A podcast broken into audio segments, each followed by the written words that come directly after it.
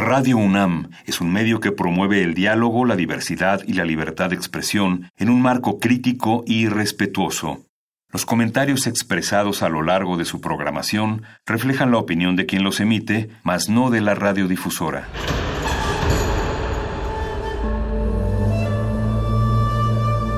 Un templo para la apreciación del ser mediante el sonido.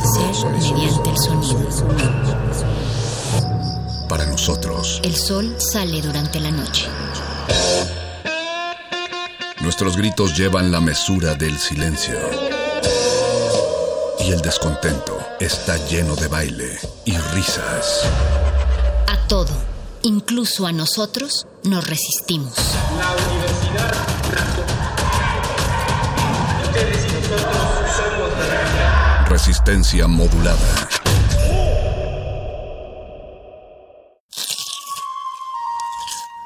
Es momento de alimentar nuestro espíritu con páginas. Las letras son la botana del alma. Recuerda la máxima. Los libros son como los tacos. Aún los malos son buenos. Muerde lenguas.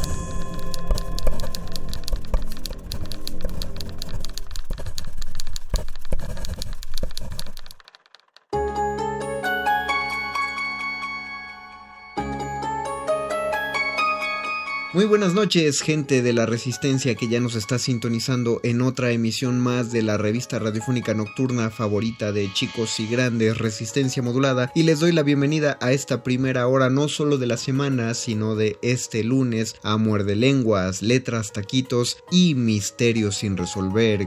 Vamos a, voy a poner en contexto este tema un poquito más adelante, pero por ahora les doy la bienvenida y les agradezco su preferencia por sintonizarnos en Radio UNAM en el 90 96.1 de FM o a través de su red eh, telefónica, es decir, por internet, en www.radio.unam.mx. Soy el Mago Conde y los saludo y abrazo a la distancia a nombre de mi compañero Luis Flores del Mal, el cual no se encuentra aquí porque de hecho yo tampoco estoy aquí. Estoy transmitiendo directamente desde Adolfo Prieto 133 en la Colonia del Valle, sin embargo, como dije, la transmisión sale de ahí, pero yo no estoy en la estación de Radio UNAM. Es más, en este momento en el que ustedes me están escuchando hablar, yo, yo puede que esté hablando de otra cosa, puede que esté haciendo otra cosa, puede que ni siquiera esté hablando, porque esta es una emisión grabada. Me veo en la necesidad de recordárselos, dado que estamos recibiendo todos sus comentarios, dudas, aclaraciones y recriminaciones en nuestras redes sociales, en Facebook como Resistencia Modulada y en Twitter como arroba Rmodulada. Pueden dejarnos los comentarios, les aseguro que me voy a encargar de resolver las dudas o de contestar todo aquello que se genere para una plática pero no lo podemos leer al aire porque pues como ya les dije esto se grabó con anterioridad esto para atender a las medidas sanitarias eh, que pues aún debemos mantener, digo, para, para, ir bajando los números, porque todos extrañamos el precioso eh, semáforo naranja, digo, estoy seguro que todos anhelamos el amarillo, pero anhelamos tiempos mejores en los que ya ya nos empezábamos a descontrolar un poquito. Yo creo que por ese descontrol es que regresamos a rojo, pero bueno, modo es, eh, así es la vida y mientras no nos inmunicemos, así, así todavía nos esperan un par de meses, pero tratamos de darles un contenido de calidad que les ayude a, sobrepasar estos días y creo que dentro de las distintas formas de entretenimiento,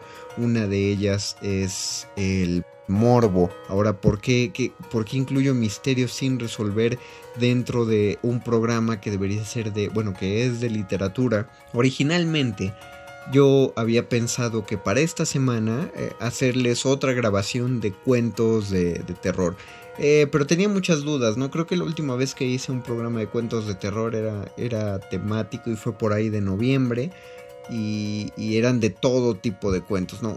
Unos clásicos, unos contemporáneos. Creo que, ah, ya me acordé, los últimos de terror, entre, más o menos entre comillas, eh, fueron cuentos acerca del diablo que, grabé, grabé para una semana en la que todavía teníamos emisiones en vivo, ya me acordé.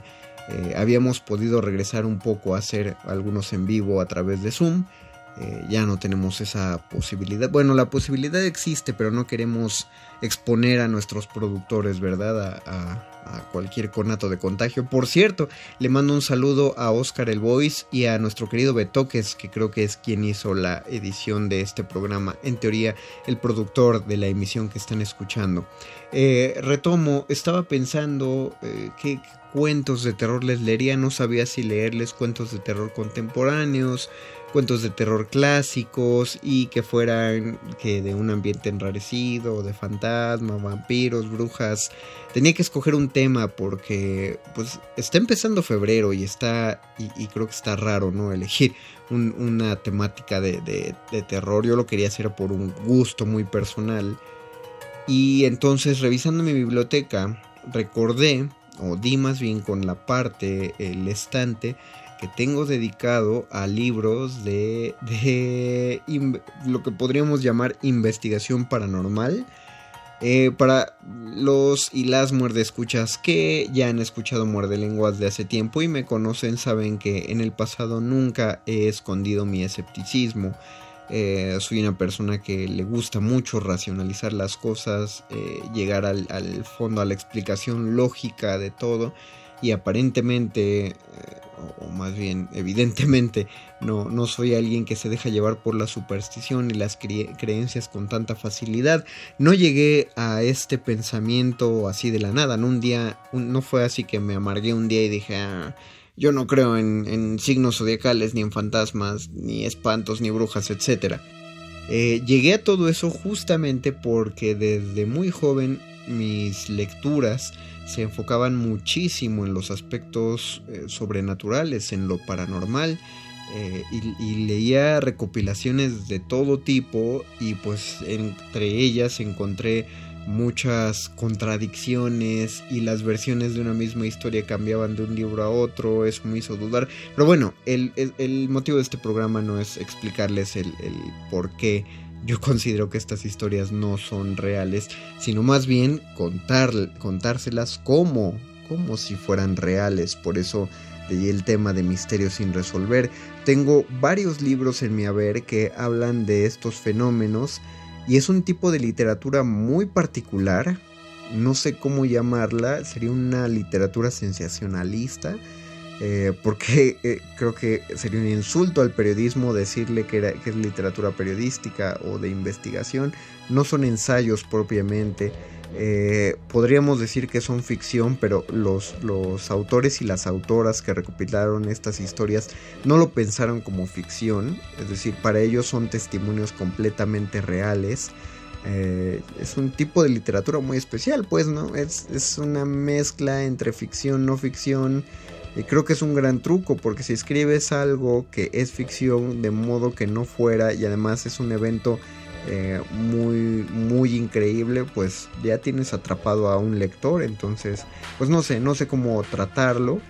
Eh, no cité en todos ellos autores porque muchos de los relatos que van a escuchar pues no tienen tal cual un autor tienen compiladores eh, y no les puedo decir de qué manera encuentran un relato en internet porque pues como les digo no son relatos sino son son fragmentos de libros que tengo. Les puedo mencionar los libros de donde saqué lo que van a escuchar. Uno de ellos es un libro que se llama Testimonio de lo Insólito, el cual encontré en una librería de viejo, Testimonios de lo Insólito, eh, Relación de Sucesos Increíbles, que es una recopilación de Tomás Doreste. Yo amé este libro en cuanto lo encontré. Además es de pasta blanda, pero en la librería de viejo que lo encontré no sé por qué el dueño anterior decidió ponerle una pasta dura, pero se ve, más impresionante así. El otro libro es Ayer era Milagro de Werner Keller. Esta es la clase de libros que encuentran cuando vayan, vayan a, las librerías, tanto de viejo como que no, y busquen la, sección de, este esoterismo. Ándenle, esos son los libros que los estos que les estoy leyendo. Este fue un regalo de un amigo y el libro se llama Experiencias Paranormales, escrito por un tal Anthony Rip. Y pues son como ensayos de lo que él cree, pero incluye unos relatos y ahí les metí uno y está padre. Y mi libro favorito de este tipo es uno que se llama Verdades y Mentiras, eh, publicado por el Selecciones Readers del Reader's Digest un librazo que yo devoraba cuando tenía 10 años. Y bueno, eh, pasaré a contar los relatos. Espero que algunos de estos sirvan de ideas para que ustedes generen sus propias ficciones y si no, cuando menos que las disfruten. Esto es Muerde Lenguas, Letras, Taquitos y Misterios, sin, resolver.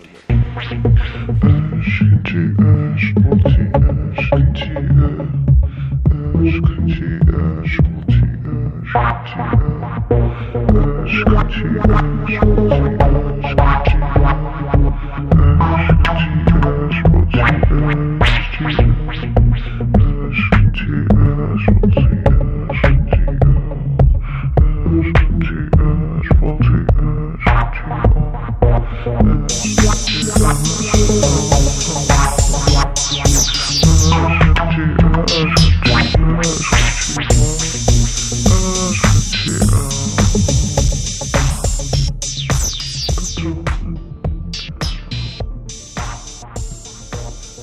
cementerio.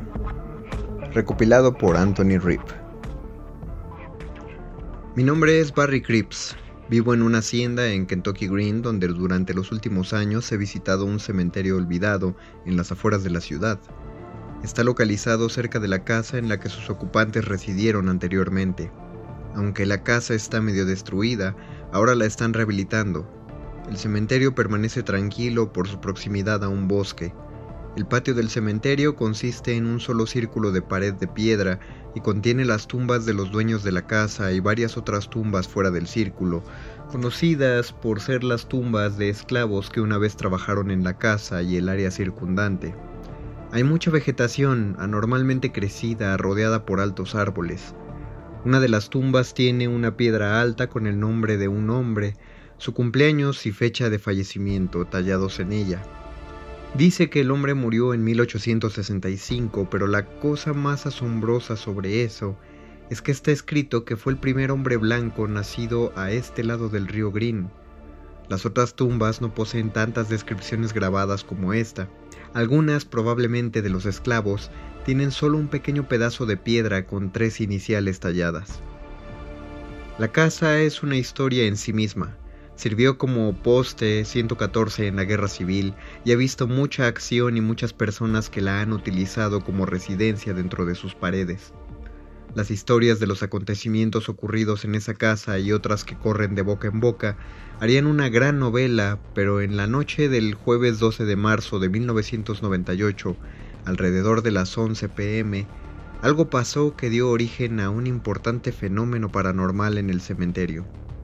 Yo había estado comentándole a un nuevo socio de trabajo sobre todas las ocurrencias extrañas del pasado en este cementerio y me dijo que debíamos terminar cuanto antes nuestro trabajo y acercarnos a ver los fantasmas. Yo estaba de acuerdo. Cuando finalizamos, uno de mis mejores amigos, Chris, pasó por la puerta y decidió ir con nosotros. Así que nos acercamos, Chris, Stuart y yo, a ver a los fantasmas. El área de los alrededores del cementerio siempre indujo un sentimiento nauseabundo en mí cada vez que me acercaba, y de nuevo pasó esta noche. Nosotros estacionamos el automóvil y empezamos el paseo hacia la entrada por el camino más corto. Alcanzamos la apertura del bosque que lleva al cementerio y súbitamente me detuve, pues me di cuenta de una presencia. Percibí con toda claridad una energía, aunque no había nada en los alrededores. Seguimos caminando y nos detuvimos de nuevo en un descansillo de piedra adosado a la pared. Stuart estaba asombrado por la belleza tranquila del área y la luz de la luna llena que brillaba a través de los árboles desnudos. Desde la primera vez en que yo había empezado a venir aquí, nunca había tenido esa sensación, lo que me pareció extraño. Stuart y Chris comenzaron a caminar más deprisa, dejándome atrás. De repente tuve un presentimiento, como si algo estuviera viniendo hacia mí. Empecé a caminar en otra dirección en la creencia de que así vería algo siguiéndome, pero no había nada ahí. Me reuní con mis dos amigos fuera del círculo donde nos paramos unos segundos y escuchamos un sonido en el aire nocturno.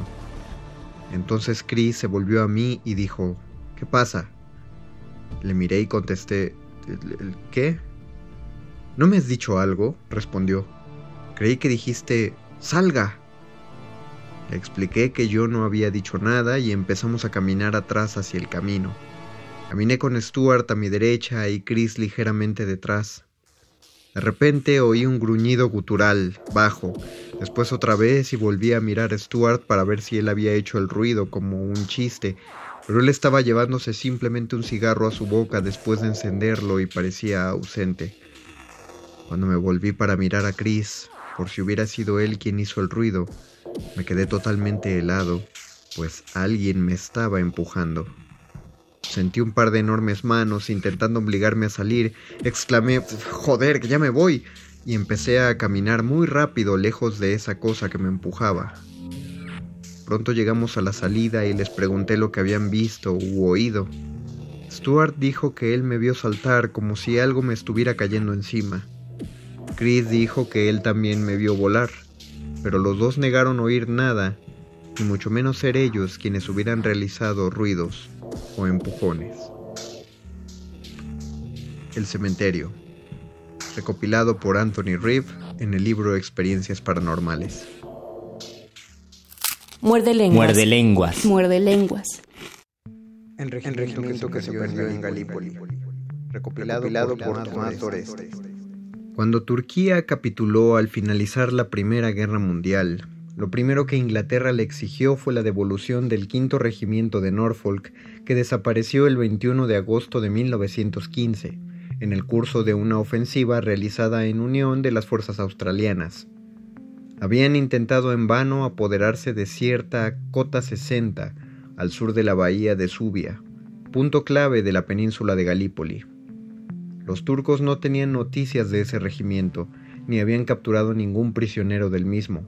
Es más, afirmaban que en ese fatídico 21 de agosto de 1915 no hubo prisioneros. Tal declaración no sorprendió a quienes desde lejos presenciaron la desaparición del quinto de Norfolk, que en el momento del ataque estaba formado por unos 400 hombres. Esto fue lo que relató uno de los testigos, el zapador neozelandés F. Reinhardt. Había amanecido un día claro, sin una sola nube a la vista, a no ser unas seis o siete en forma de pan alargado que sobrevolaban la cota 60. Todos nos dimos cuenta de que, a pesar de soplar un viento del sur de unos siete kilómetros por hora, aquellas nubes no cambiaban de lugar ni de forma. Desde nuestro puesto de observación, situado a una altura aproximada de 100 metros por encima de la cota citada, podía verse otra nube de la misma forma que las otras, que parecía arrastrarse por el suelo. Parecía tener unos 200 metros de longitud y 60 de espesor. A poca distancia del lugar de combate aparecía aquella extraña masa, extremadamente densa, casi sólida, que reflejaba la luz del sol. Varios centenares de hombres del quinto regimiento de Norfolk remontaban el lecho de un torrente seco hacia la cota 60, cubierta en parte por la nube. Penetraron en su interior sin dudarlo un segundo, pero nadie salió de ella para combatir. Cuando perdimos de vista al último hombre, la nube se elevó lentamente como haría cualquier neblina, pero conservando su forma original y fue a unirse con las otras. El conjunto se puso entonces en marcha hacia el norte, muy despacio, y en el terreno no quedó un solo hombre, ni armas de ninguna clase, nada, nada. Muerde lenguas. Muerde lenguas. Muerde lenguas. Desapareció a la vista de todos. Recopilado por Tomás Doreste. Entre los casos de desapariciones misteriosas producidas a la vista de varias personas a plena luz del día, está el que protagonizó David Lang el 23 de septiembre de 1880, muy cerca de su granja en Gallatin, estado de Tennessee. Ese día se dirigía caminando hacia su casa, a un lado de la carretera, cuando apareció en su carruaje el juez Augustus Peck, amigo de la familia. Desde la granja los niños vieron a su padre levantar la mano para saludar al juez. Hola, August. Estas fueron las últimas palabras de David Lang, pues antes de que el brazo regresara a su posición inicial, se había esfumado. La señora Lang lanzó un grito. Ella y los niños se precipitaron hacia el lugar donde vieron al granjero por última vez. El juez Peck también llegó corriendo, pero no hallaron nada. El espeso pasto no ocultaba ningún agujero donde el hombre se hubiera podido ocultar, y en cincuenta metros a la redonda no había árboles ni matorrales que le sirvieran de escondite. Acudieron los vecinos y algunos hombres excavaron el terreno, pero no hallaron el menor rastro del desaparecido. En la primavera siguiente, Sara, hija del granjero, vio que en el lugar donde estuvo su padre por última vez, la hierba estaba amarillenta y formaba una mancha de tres metros de diámetro que contrastaba con el resto del pasto, de color verde brillante. La niña corrió en busca de su madre y los vecinos que acudieron con la señora Lang pudieron comprobar el hecho. Por la tarde, al ocultarse el sol, la pequeña regresó al campo acompañada de su hermano. Llamó a su padre con fuerte voz y escuchó la voz de éste contestando.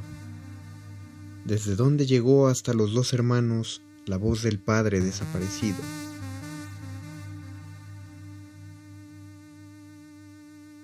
Sucedió, en un lugar, de, Canadá. Recopilado por Tomás Doreste. ¿Ya conocen la historia de aquel poblado esquimal cuyos habitantes se esfumaron un día y no se ha vuelto a saber de ellos? Todo comenzó una mañana de noviembre de 1930, cuando el frío polar principiaba a inundar el norte de Canadá. Joe Lavelle llegó con sus perros a la vista de un poblado esquimal que conocía muy bien situado al borde del lago Angikuni, unos 300 kilómetros al oeste de la bahía de Hudson. Con la sola excepción de unas pieles movidas por el viento procedente del lago, nada vio en el poblado.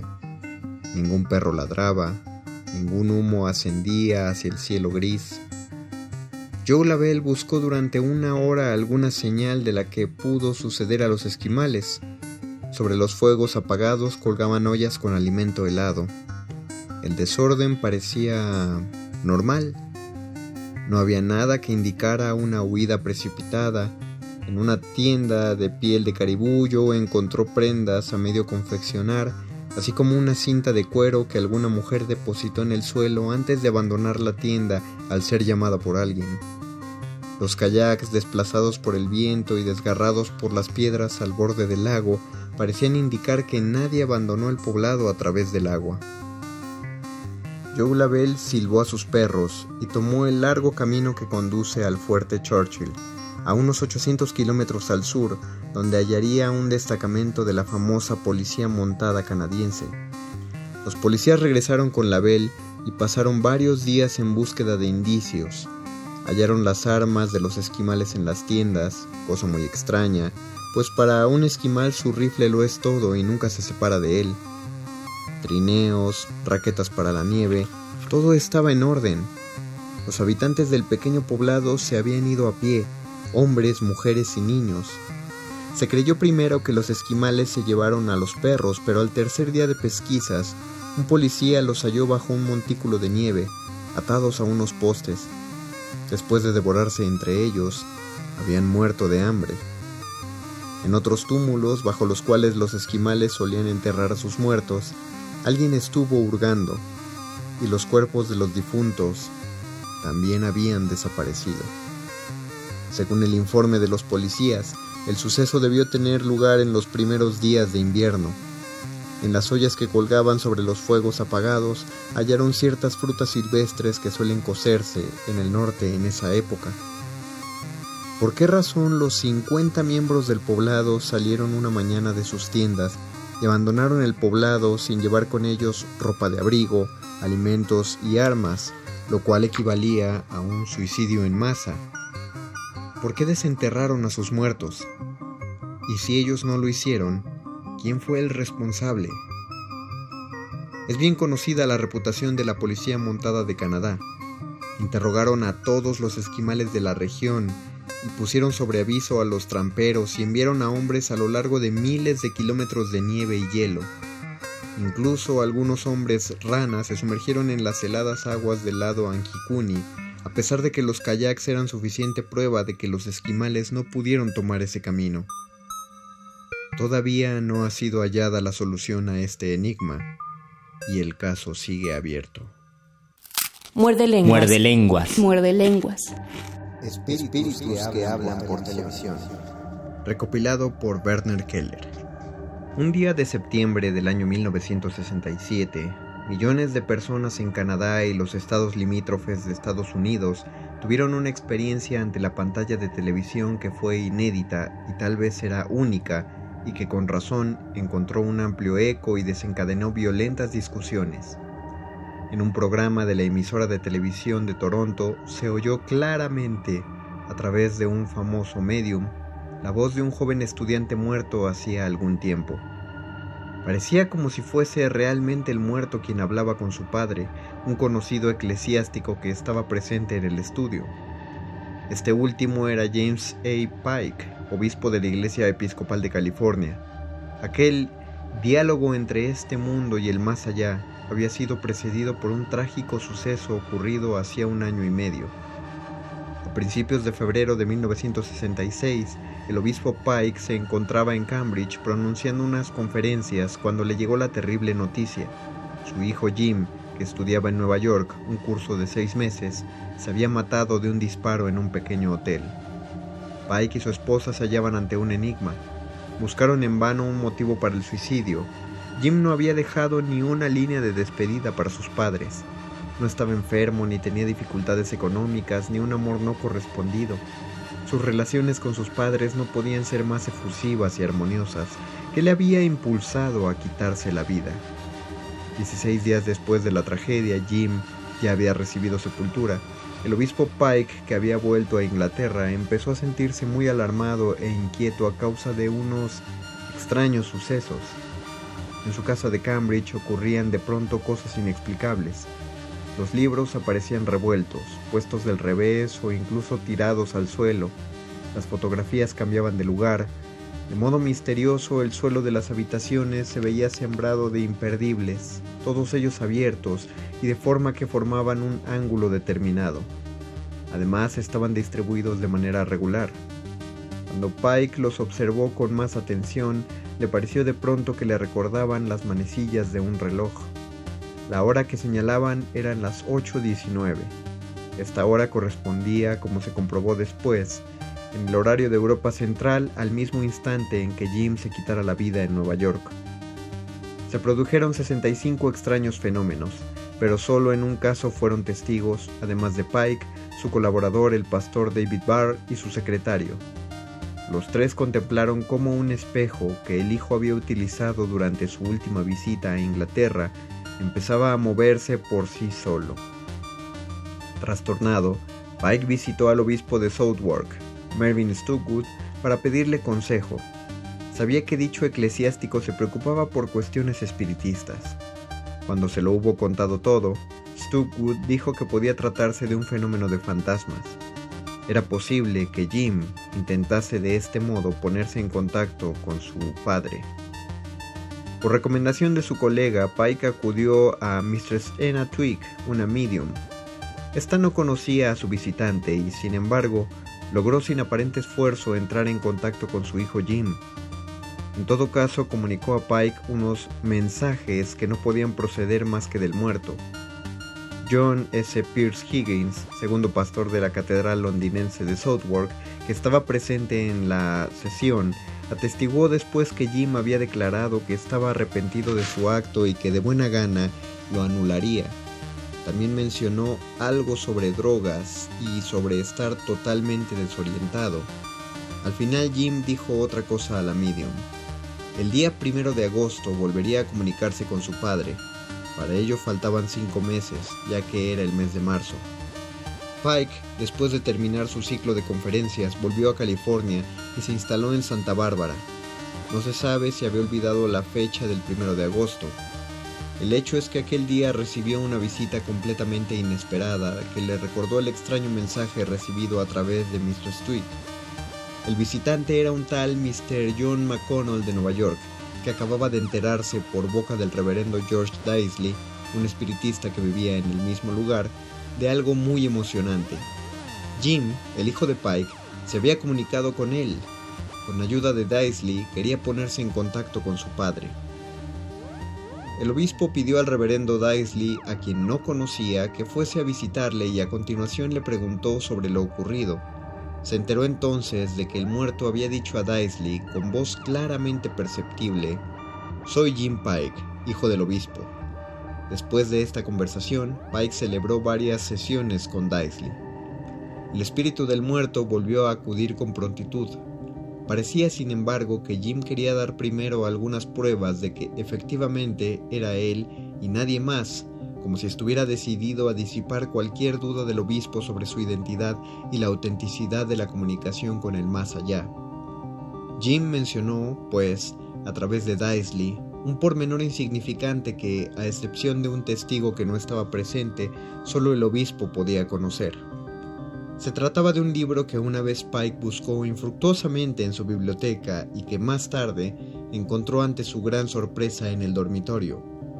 Jim describió este incidente con minuciosidad. Pike lo recordaba muy bien. Más adelante en otras sesiones, Jim pareció muy empeñado en informar a los hombres sobre el más allá. Según dijo una vez, consideraba su misión difundir el conocimiento de la vida que hay después de la muerte. Un año después, en septiembre de 1967, tuvo lugar la sensacional emisión por la televisión canadiense. La Canadian Broadcasting Corporation había organizado un programa en el que se discutirían fenómenos espiritistas. Invitaron para ello al medium más famoso del Nuevo Mundo, Arthur Ford, un conocido defensor del espiritismo, y al obispo Pike, que pasaba por ser un eclesiástico progresista. Según relató Ford, Pike le pidió poco antes de la emisión que sostuviera con él una sesión privada y le propuso celebrarla enseguida frente a las cámaras de televisión. Como la gente de TV se mostró de acuerdo, la discusión fue suspendida y se reemplazó por una conversación con el más allá. Conteniendo la respiración, los espectadores contemplaron en sus pantallas el estreno mundial de algo jamás visto anteriormente. Bajo el calor sofocante de los focos y rodeado de los objetivos de numerosas cámaras de televisión, Arthur Ford, que entonces contaba ya 70 años, se sumió en trance en el estudio. Junto a él tomaron asiento el obispo Pike y el coordinador del programa. Apenas había pasado un minuto cuando se anunció el espíritu de control del medium. Fletcher, que se mantenía siempre a su lado desde 1924 y que se suponía era un canadiense caído en la Primera Guerra Mundial. Ford declaró que Fletcher estaba en contacto con el hijo de Pike. El obispo, visiblemente emocionado, quería saber algo más de la muerte y sobre todo los motivos que le indujeron a buscarla. Enseguida, Fletcher empezó a repetir lo que Jim le decía. Empezó así. Quiero decir tantas cosas, papá, le llamaba a usted papá, todo empezó con alguien llamado Halverson.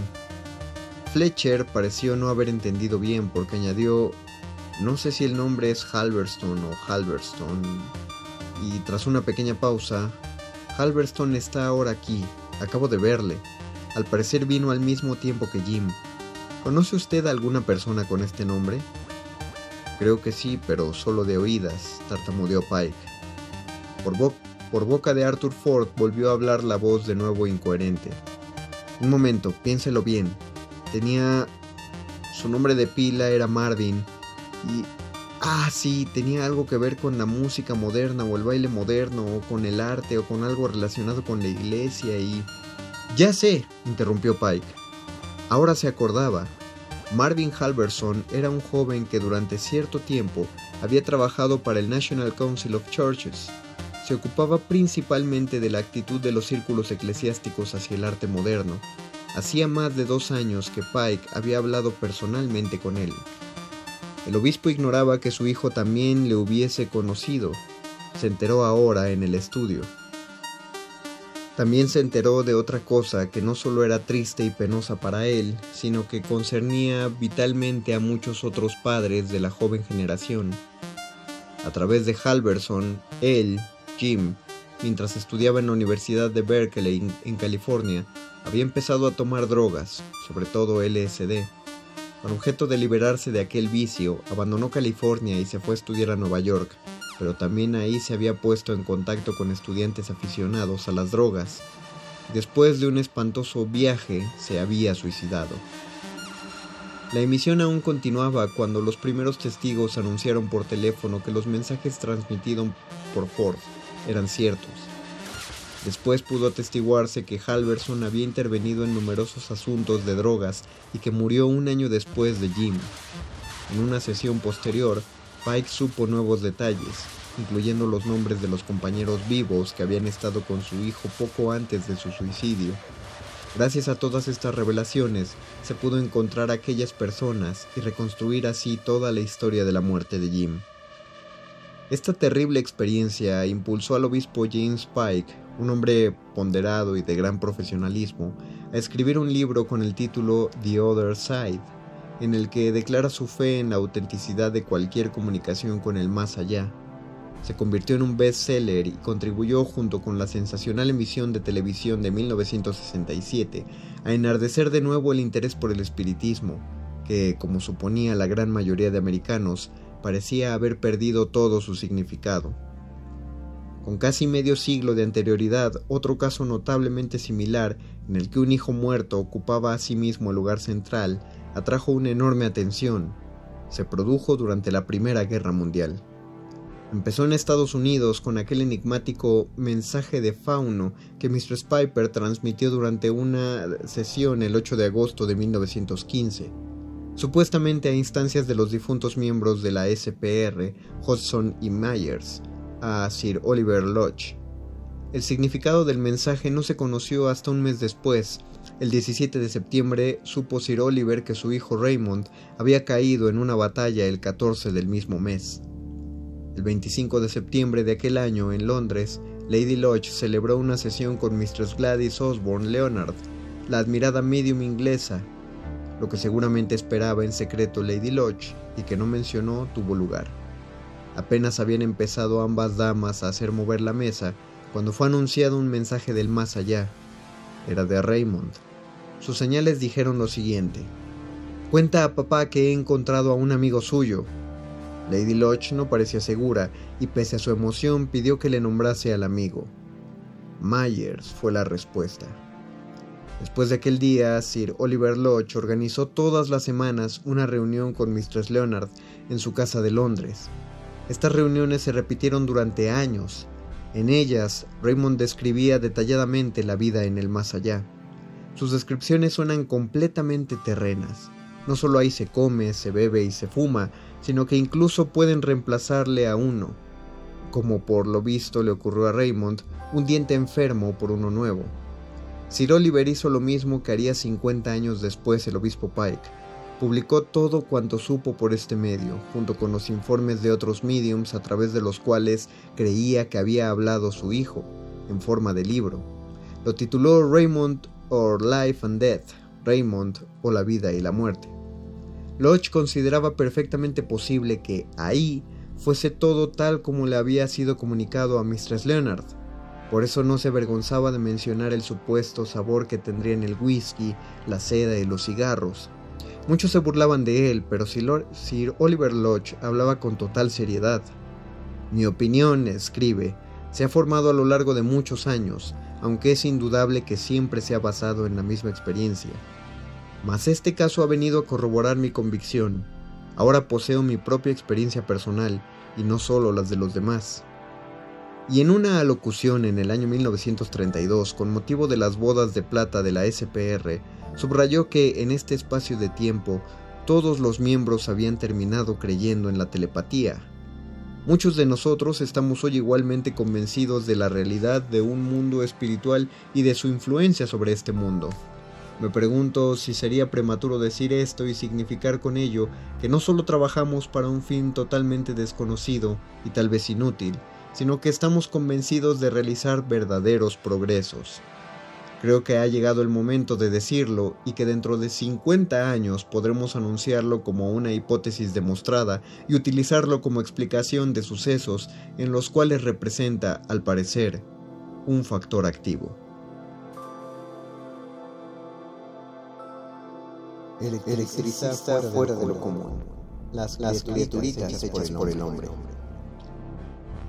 Época, los primeros años del siglo XIX. Escenario, una antigua casa solariega en un aislado valle en el oeste de Inglaterra. Personaje, un científico empeñado en complejos experimentos con electricidad.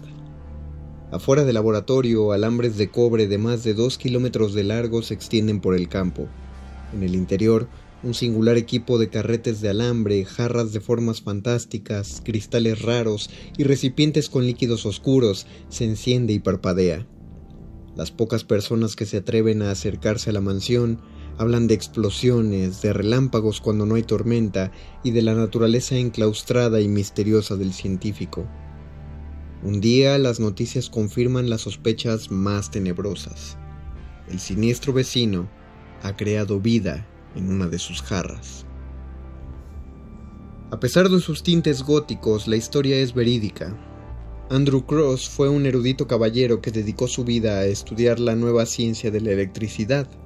En 1837 uno de sus experimentos atrajo la atención hacia él y creó un misterio que sigue suscitando controversias entre los científicos. La serie de sucesos que culminaron en los experimentos de Cross comenzó en 1807. Después de visitar una cueva cubierta de cristales, Cross decidió descubrir el proceso por el cual se formaban. Estaba convencido de que la materia cristalina que cubría la bóveda de esta cueva había sido causada por alguna atracción hacia arriba y estaba seguro de que era una atracción eléctrica. Pronto, Cross comenzó a producir en su laboratorio una amplia variedad de cristales, Finalmente produjo unas 200 variedades de minerales de las mismas características de los que se encuentran en la naturaleza, además de otros que no existían en estado natural ni en forma artificial. En 1837, Cross inició otro experimento valiéndose de una piedra electrificada y de una solución química.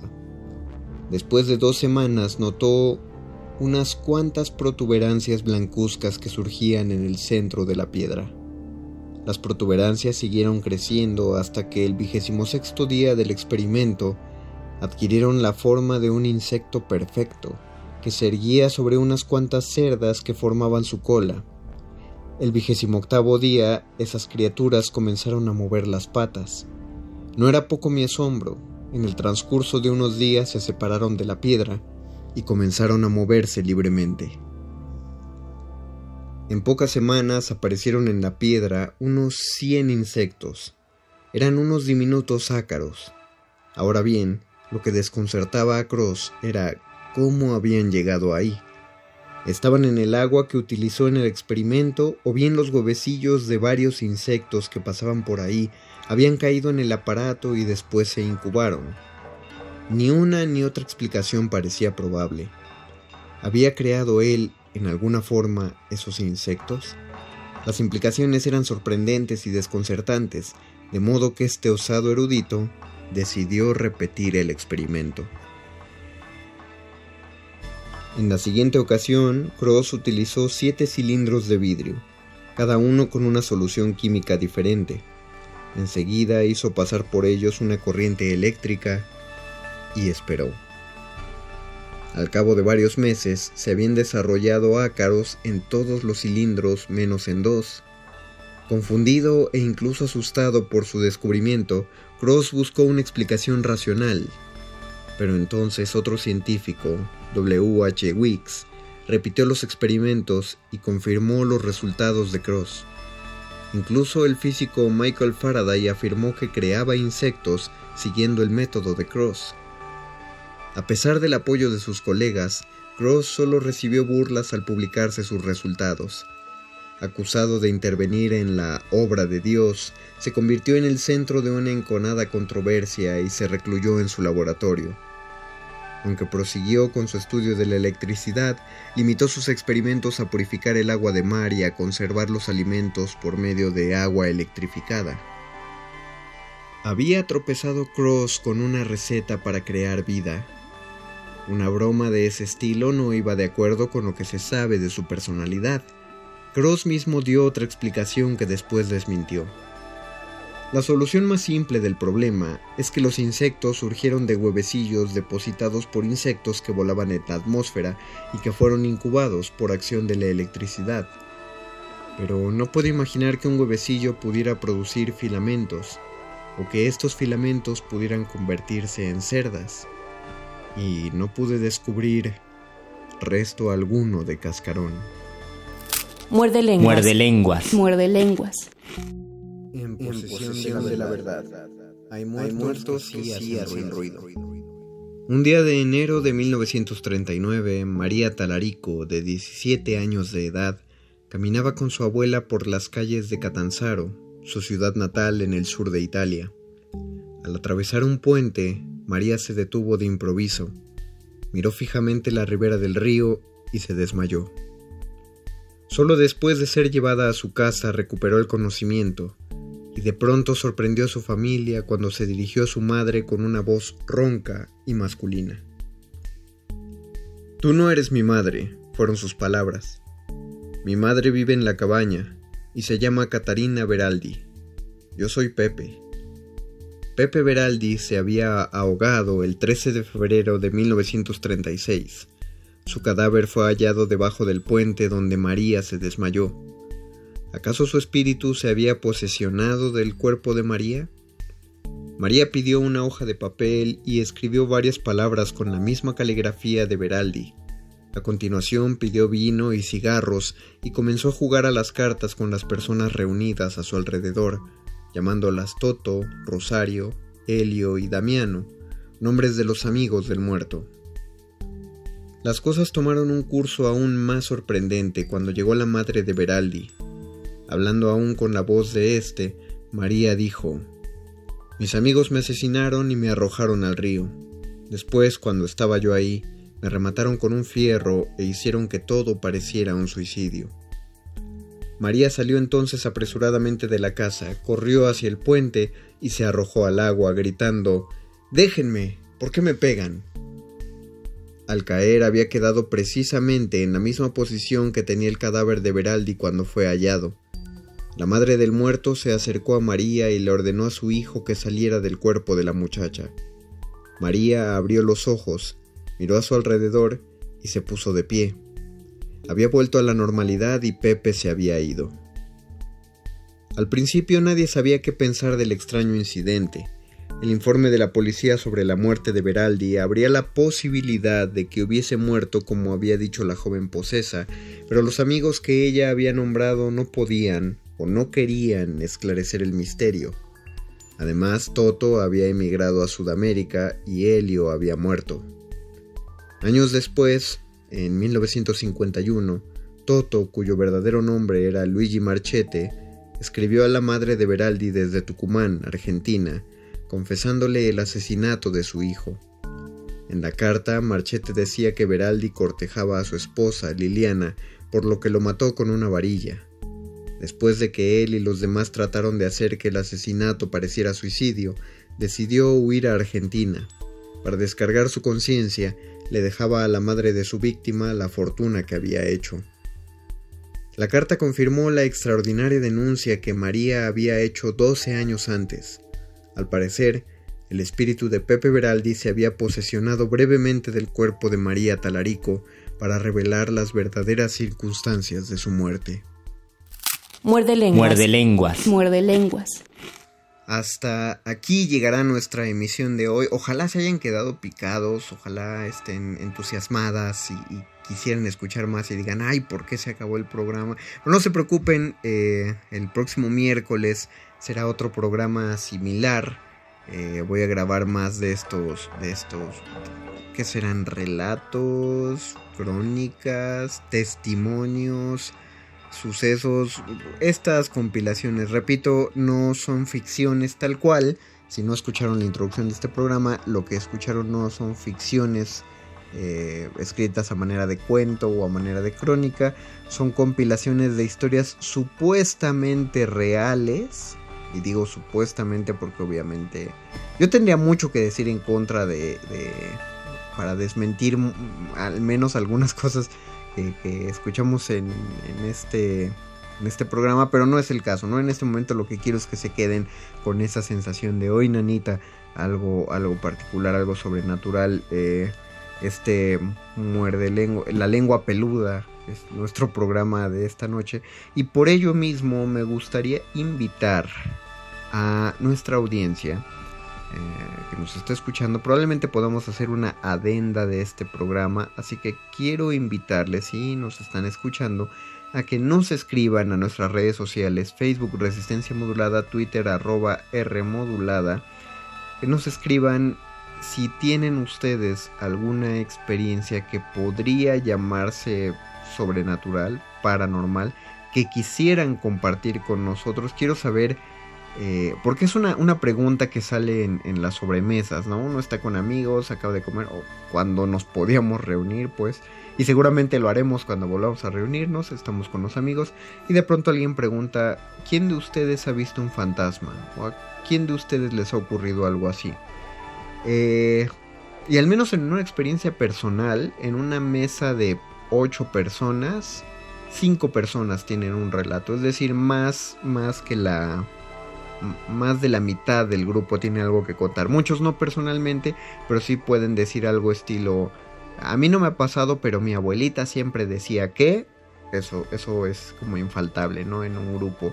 Entonces quiero escuchar qué relatos tienen ustedes, pero les voy a pedir que se explayen lo más posible. Es decir, si solo nos escriben un inbox de Facebook diciendo, ah, en mi casa se oyen pasos en las escaleras, pues, o sea, qué padre, ¿no? ¿no? Igual voy a apreciar muchísimo su mensaje, pero mi idea es que puedan escribirlo en un testimonio más extenso, a ver si podemos, si, nos, si alcanzamos suficientes relatos para meterlos todos en una próxima emisión de Muerde Lenguas. Entonces, al mismo tiempo que los invito a ustedes a que nos escriban este relato, quiero que ustedes inviten a más gente que conozcan y le digan, oye, pues tú te acuerdas que siempre dices que veías un duendecito en tu jardín. Pues en Radio Nam están pidiendo ese relato, entonces por favor escríbanlo Facebook Resistencia Modulada, Twitter arroba Modulada o búsquennos en el correo de Radio UNAM. Digo, yo no checo ese correo, pero cada vez que llega algo para muerde lenguas, la gente de Radio Nam eh, tiene, tiene la, la, buena voluntad de hacerme llegar los correos. Entonces, no es que los use como mis recaderos, pero bueno, ahí podemos aprovechar el, buzón del correo electrónico de Radio UNAM. Eh, por favor, ayúdenme, es, es, una investigación seria. Quiero saber cuántas personas, no solo cuántas nos oyen, sino de todos los que nos oyen, cuántas personas pueden darnos un testimonio de algo que les pasó. Repito, expláyense tanto como quieran. Mientras menos breve, mejor. Eh, pero ni tanto que queme al santo, ni tanto que no lo alumbre, ¿no? Entonces ahí, ahí ustedes sabrán medirle el agua a los camotes. Espero de corazón que a lo largo de esta semana empiece a recibir sus colaboraciones. Mientras tanto me tengo que despedir. Les recuerdo que el próximo miércoles continuaré con estos, estos relatos, estas experiencias sobrenaturales. Agradezco a Betoques que hizo la producción de este programa y muchas gracias a quien sea que esté en la consola de Radio UNAM en estos momentos dándole play. Son héroes sin capa porque se están esforzando en llevar comunicación a pesar de que las condiciones eh, no, sanitarias no son las mejores. Muchas gracias a todas y a todos ustedes que nos sintonizaron. Soy el Mago Conde, me despido por esta noche y quédense, quedan dos horas de resistencia modulada, así que ojalá las disfruten. Hasta el próximo miércoles.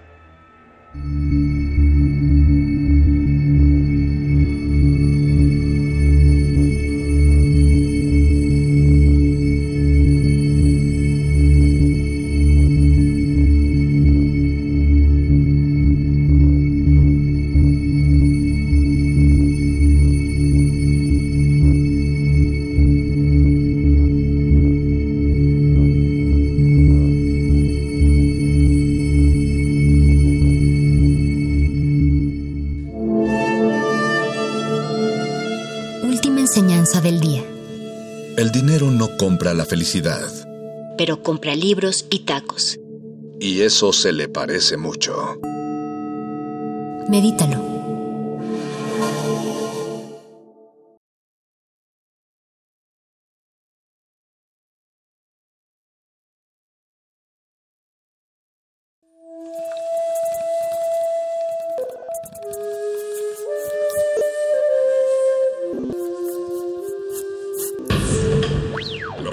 Música emergente es como el silencio. silencio. Presente a nuestro alrededor. Pero audible solo para quienes tienen disposición de escuchar. Como todos, en este campo de cultivo. Cultivo de ejercios.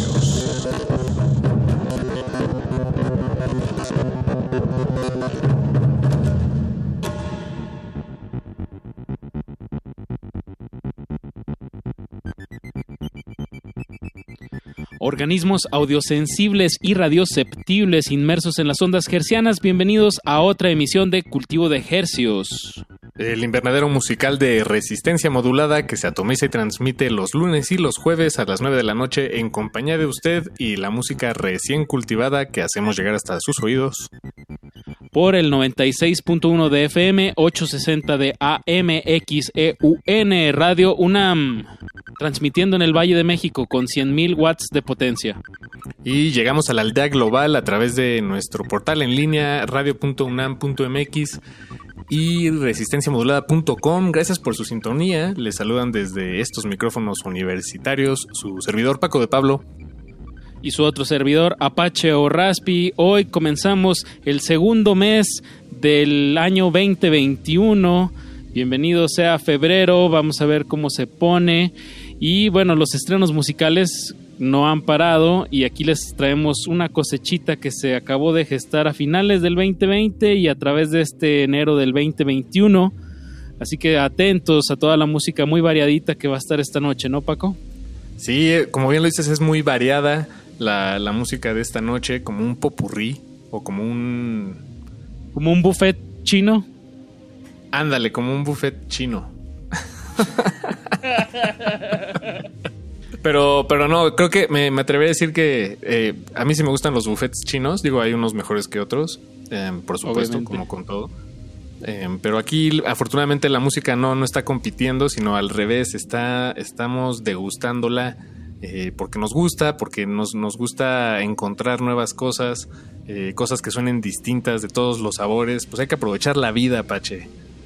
Que, que puede que Eso. estamos aquí compartiéndolo juntos, nosotros y ustedes allá afuera.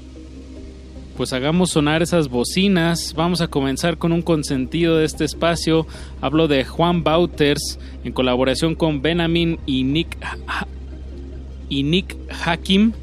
El tema se llama Presentation y qué mejor manera de presentar la canción que el mismo Juan Bauters que nos manda un fuerte saludo. Che, desde algún lugar del mundo, Radio UNAM, acá el Juan Bauters, el amigo tuyo de la radio. Pronto sin COVID estaré volviendo. Un abrazo y que se escuche fuerte esa canción. I made it through another year. There's nothing that I fear. I'm just cooling on. I'm watching you all bugging, running a rat race. I'm setting up my base. I just left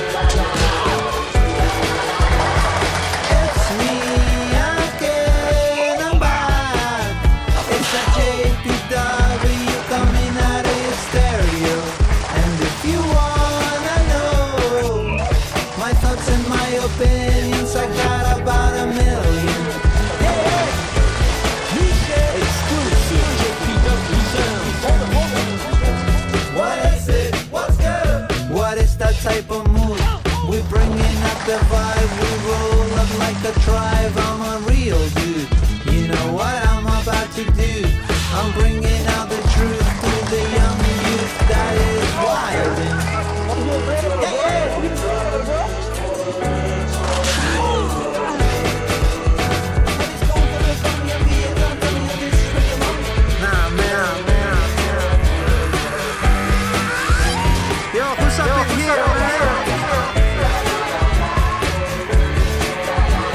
the Benamin, the Hakim, we got the Nico, and we got the Julia. Julia. Yo, what up? What's? Another JPW presentation. Crumbs.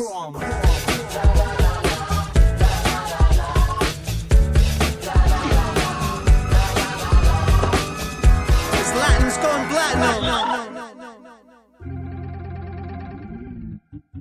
Comenzamos este cultivo de estrenos con el tema que se llama Presentation de Juan Bauters en colaboración con Benamin y Nick Hakim.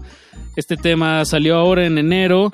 Juan Bauters, compositor uruguayo, radicado desde hace ya muchos años en Nueva York. Y como lo que pudimos escuchar, pues hay fuertes influencias de un hip hop ahí como neoyorquino, ¿no, Paco? Sí, es un sonido completamente neoyorquino. A mí, de hecho, me- la canción en sí me, me remite mucho al sonido de Beck en, en estos Mm. primeros álbumes que sacó. Eh, un hip hop, eh, pues sí, como dices, ne- neoyorquino, pero además eh, me parece que es esto es eh, culpa de Ben Amin, si no me equivoco, que me, me imagino que él hizo como la producción de, de los beats en este tema. Eh, de repente entran sonidos como de gente br- brincando a la alberca o niños De riéndose. agua, ajá. De agua. Y, y creo que esa libertad de manipular el sonido me remite mucho a algo que decía John Cage a principios del siglo pasado, en cómo, pues, a, a través de la del avance tecnológico y la liberación, en cierto sentido, de, de cómo entendemos el ruido, el ruido y, su, y, y la música, y cómo cada vez esa, esa línea, por lo menos hace ya prácticamente 100 años, pues era, era una línea un poco más clara, ¿no? Este, era muy claro que era música y que era ruido. Y ahora, pues, en una canción podemos escuchar eso, ¿no? Un Paisajes sonoros o y- incidentales. y tiene sentido cultural. La música concreta, más bien la generación y la intencionalidad concreta. Y bueno, muy, muy buena reflexión ahí, Paquito. Vámonos con más música que si no, no alcanzamos. De aquí hasta las 10 de la noche, quédense, hay estrenos musicales. Ah, En esta ocasión nos toca eh, presentar al grupo, eh, no se dice Mengers, no se dice Mengwers, se dice Mengers. Lo cito textualmente a esta banda que se llama Mengers, que hacen referencia directa al matemático Carl Menger. Este tema que vamos a sonar se llama Papando Bytes. Papando Bytes de su álbum eh, recién publicado este año, por fin, que se llama Goli. Un álbum que venía anunciado desde el año pasado. Compartimos aquí en este espacio unos cuantos de los sencillos que publicaron. Pantitlán y Santa Fe. Exactamente. Nosotros pensamos que iba a haber más temas con nombres de, de- de zonas de, de la Ciudad de México, pero bueno, nos equivocamos, Apache, ni modo. Pero los otros temas que sí vienen incluidos, la verdad, están buenísimos. Este álbum está muy, muy bueno. Lo recomendamos mucho. Lo, programaremos más adelante, por supuesto, como no, aquí en Resistencia Modulada. Todo esto eh, es parte de Devil in the Woods. Y los dejamos con este siguiente bloque musical, que además vamos a amarrar ahí con una sorpresa después, que, de la que ya les contaremos más adelante. Súbanle a su radio Carlos Calderón, Mauricio Moncada y Pablo Calderón.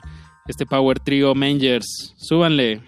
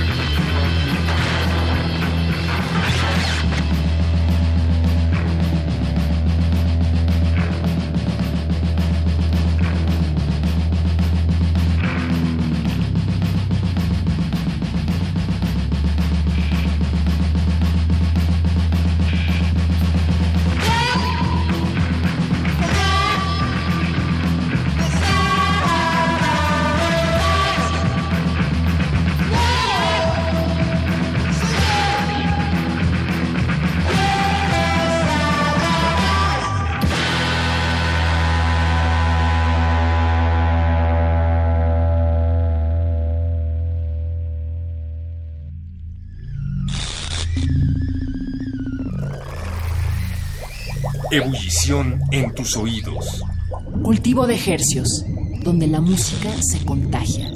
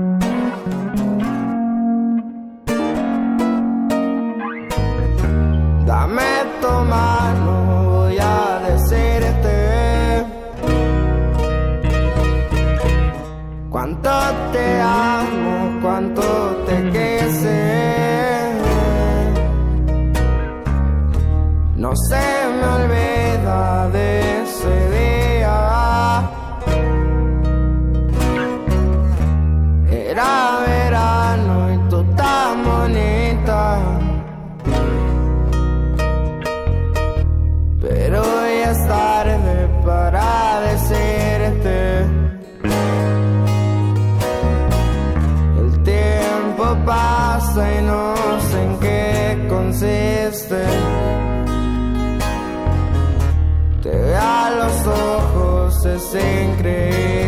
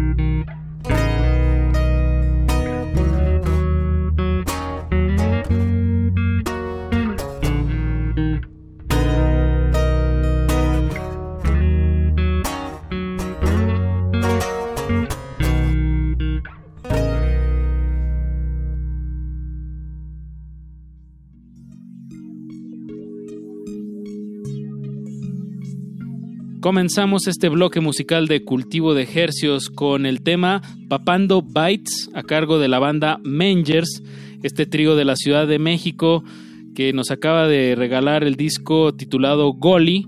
Les recordamos que fue producido por Hugo Quesada en su estudio Progreso Nacional y es parte del sello Devil in the Woods. ¿Y qué acabamos de escuchar, Paco?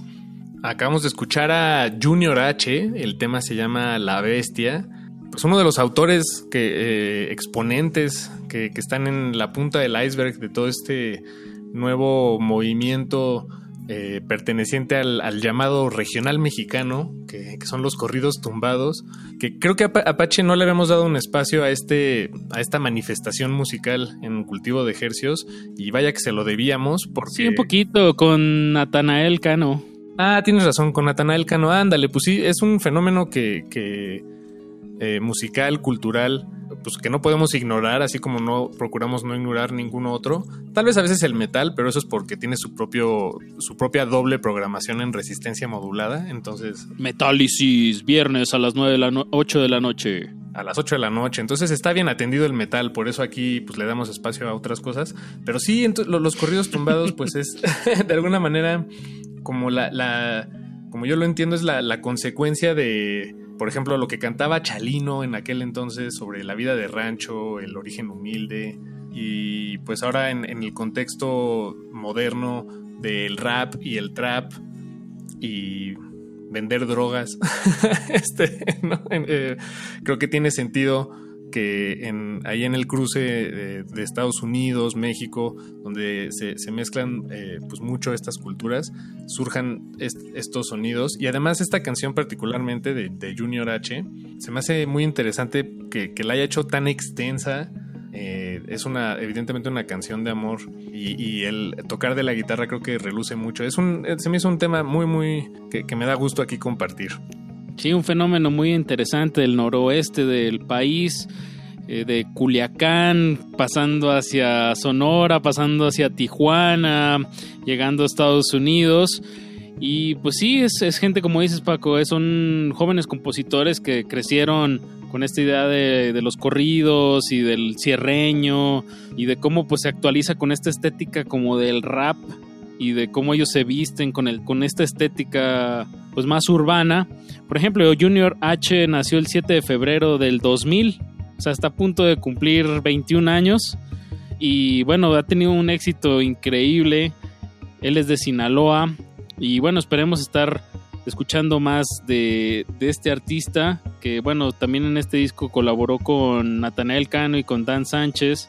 Una especie de sad cierreño psicodélico palabras de nuestro Ricardo Pineda, a quien le mandamos un abrazote.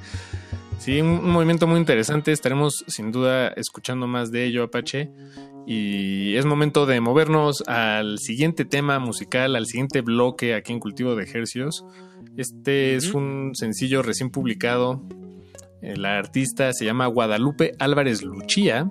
A ella yo no la conocía, pero el 14 de enero publicó este tema que se llama Oscura Verdad en colaboración con Darío y la verdad eh, no puedo pronunciar su apellido, pero si usted lo busca eh, lo, lo va a encontrar. No, no quiero faltarle al respeto intentando pronunciarlo. Sí, es como eslavo, ¿no? Está muy, está muy difícil para, para mi lengua, este, para mi lengua natal. En, en el castellano, en el español, entonces no. Pero bueno, este tema se llama Escura Verdad. Y bueno, Ajá, les queremos invitar a que pongan especial atención a la letra de este tema que vamos a sonar.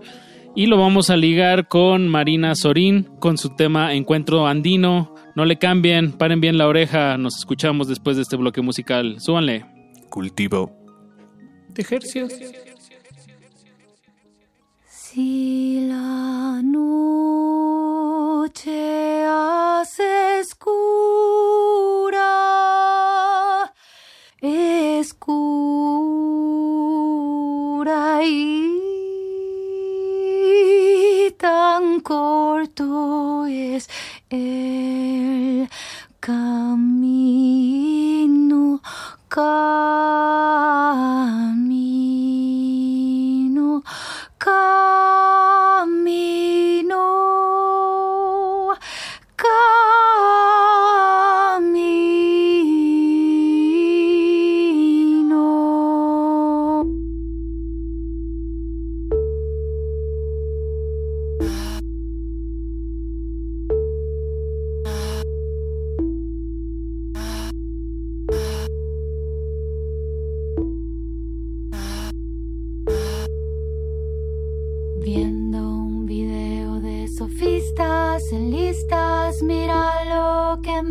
vengo a enterar.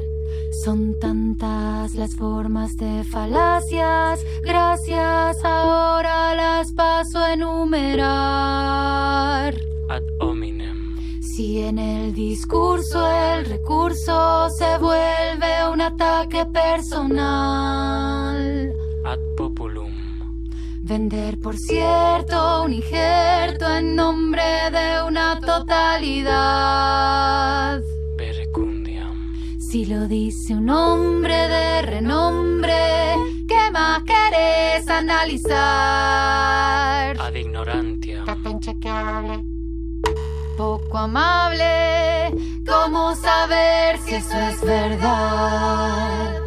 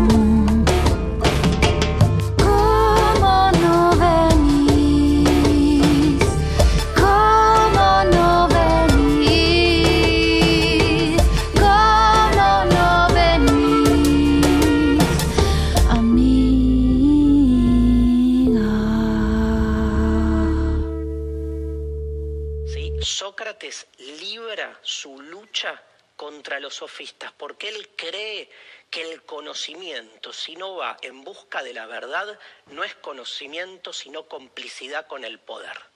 Cultivo de Hercios.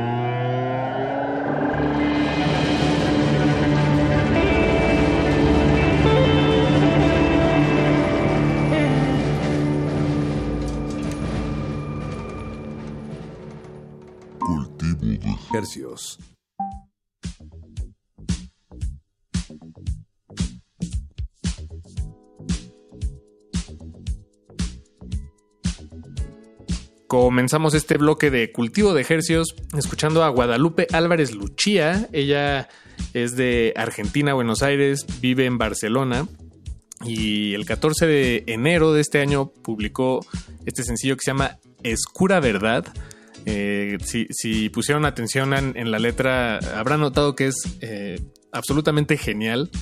Le- eh, si no le pusieron atención, voy a permitirme repetir un par de, lo- de las líneas que dicen ella, que en sí mismas me parecen geniales. Si en el discurso el recurso se vuelve un ataque personal, tener por cierto un injerto en nombre de una totalidad, si lo dice un nombre de renombre, ¿qué más quieres analizar? Ven, chequéale. Eh, creo que habla, es una canción que habla evidentemente de, mm, pues este momento, o por lo menos es mi lectura, de eh, el balance de la fuerza, digamos, y del, y del poder. Sí, hay una clara influencia ahí de filosofía. Hace algunos citas a máximas como en latín, ad hominem, ad populum, percundiam, ad ignorantiam. Y hasta el final hay una cita tal cual de Sócrates, ¿no? De... Sí, que dice... Si el discurso no busca la verdad, está coludido del poder, ¿no? Algo así. Dice, porque el que cree que el conocimiento, si no va en búsqueda de la verdad, no es conocimiento, sino complicidad con el poder. Sócrates. Eso mero. Sí, un tema sasa, saso. Hay que estar muy al pendiente de la música de Guadalupe Álvarez Luchía. Este tema, pues sí, hay una mezcla muy interesante entre filosofía, poesía y un cantar muy especial. Estaremos muy al pendiente y lo ligamos, pegó muy bien con el tema instrumental de Marina Sorín, que es una composición, una coautoría con Nacho Mastreta. Ambos músicos nos han visitado ahí a, a la cabina, ellos viven en España y esta canción Encuentro en Dino, dice la propia Marina, es una canción inspirada en Victoria, mi bisabuela turca, y León, mi bisabuelo egipcio. Ellos se conocieron en Buenos Aires y de ahí partieron a Jujuy, norte de Argentina, donde montaron el bar El Nilo. Qué tema tan especial. Digo, aquí ella nos está dando referencias de su pasado turco y egipcio y la canción es como, pues se llama Encuentro Andino, pero como hay una conexión ahí de, de músicas. Yo escucho esto y, y me remonta, sí, sí me da una sensación también como de Medio Oriente. Es un, hay unos grandes referentes aquí musicales que, bueno, desembocan en este temazo de Marina Sorín. Esperemos que venga más de esta música y aquí estarán escuchándola en su cultivo de estrenos favorito. Esta seguramente la estaremos poniendo. Y bueno, Apache, pues vámonos al siguiente bloque de cultivo de ejercios. Vamos a escuchar a Quijosis, un artista, compositor, productor de Quito, Ecuador, que vive en México, entre México y Berlín, hasta donde llega nuestra información. Ha publicado una serie de sencillos desde finales del año pasado y este es el último y más reciente de, estos sencillos que, les mencionamos, solo que este ya fue publicado este año. El tema se llama Triciclo.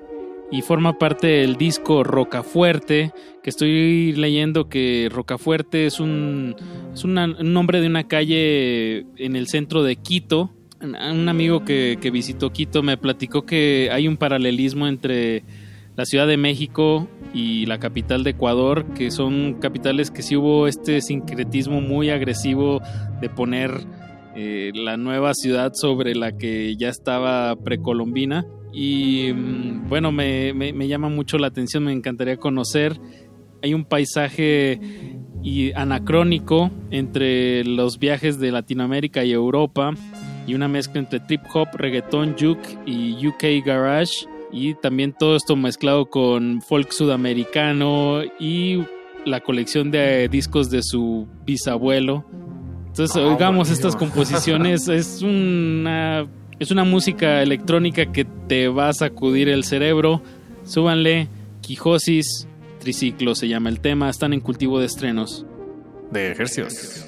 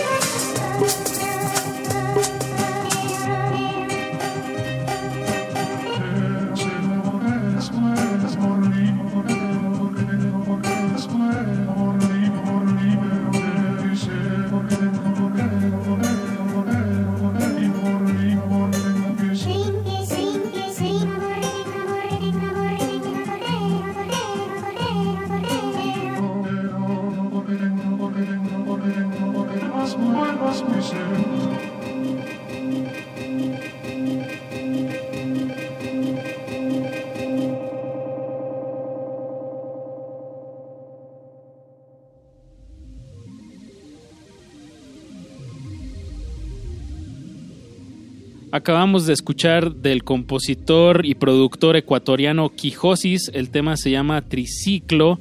El nombre real de Quijosis es Daniel Lofredo Rota. Y bueno, ponen el panorama a Ecuador, en el panorama musical a Ecuador, este productor. De verdad es, dense una vuelta a escuchar las 11 pistas que, que es el disco de Rocafuerte. No se van a arrepentir, es un un masaje mental muy, muy rico la música que está haciendo Quijosis. Está tremendo, me gustó muchísimo Quijosis, Rocafuerte, como bien dices Apache, el nombre del álbum lo recomendamos mucho. Y ahora ha llegado el momento de despedirnos con el último tema que sonará esta noche en Cultivo de Hercios, un tema de 7 minutos y 9 segundos que extraemos del EP eh, que, que lleva de título Madre, lo publicó Arca, la artista eh, venezolana recientemente eh, este año. Radicada en Barcelona. Radicada en Barcelona, así es. Eh, lo publicó el 22 de enero. Y es un EP con cuatro temas. Yo cuando lo escuché, creo que en realidad lo puse como y, y estaba haciendo otra cosa. No, no le estaba poniendo la verdad demasiada atención. Pero la música solita es tan impactante que me, me atrajo, me jaló hacia, me jaló hacia ella. y, y bueno, es un, es un es una especie de ejercicio eh, reflexivo sobre, por un lado, creo que eh, pues, su, su mamá y su relación con su madre. Eh, y por otro lado, también es una exploración musical a través de el violonchelo y la voz, que son los, los, dos elementos, los dos elementos fuertes en estas composiciones. Y de hecho, el tema que vamos a escuchar a continuación, que se llama Madre Violo, eh, para este tema, eh, Arca, ella toca el violonchelo, canta, y el violonchelo que usó para grabar este, este tema en particular lo compró para eso y después lo destruyó. Entonces está, eh, creo que es un álbum cargado de, de símbolos y significados para ella. Ha de ser un álbum Sí, un álbum catártico, Eso. lleno de pues de mucho dramatismo, desde la voz, cómo está cantado, hay un tono ahí como de algunas bulerías del flamenco, juega un poco con eso, pero a la vez, como dices, la instrumentación es increíble. Hay una colaboración con el violonchelista eh, de Radiohead, que es Oliver Coates, él también colabora con esta banda inglesa.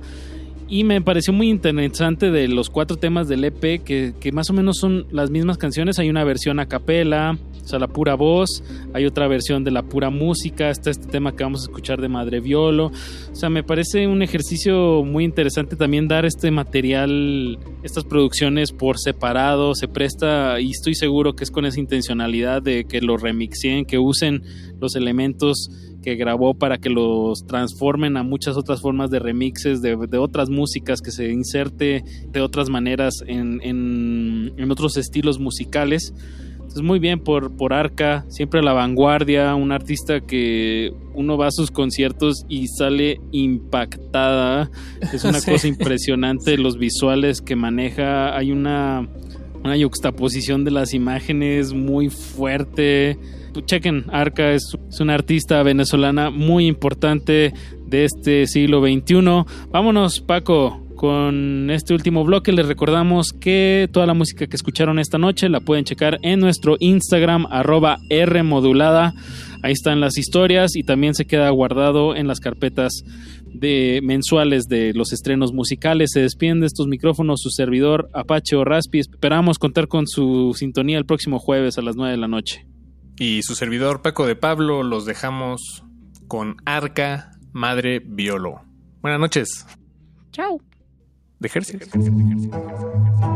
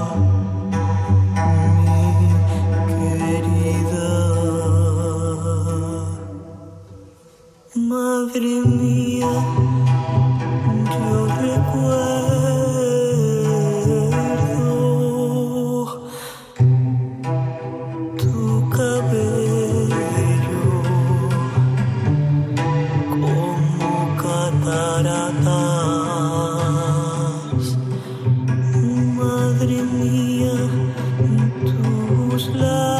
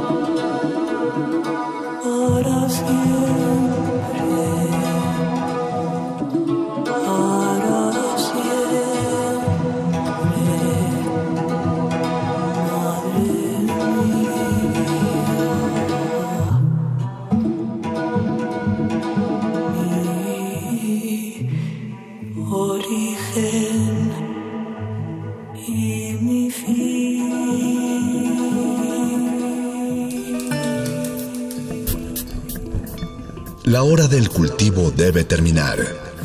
Así, el sonido podrá florecer.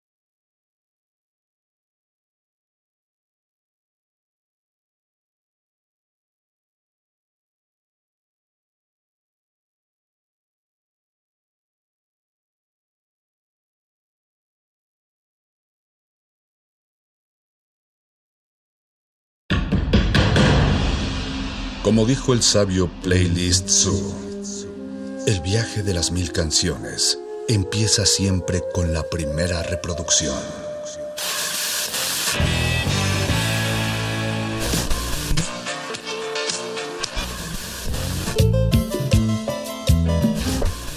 A continuación, un maestro te abrirá la puerta de su lista de reproducción. El resto va por tu cuenta. Play listo.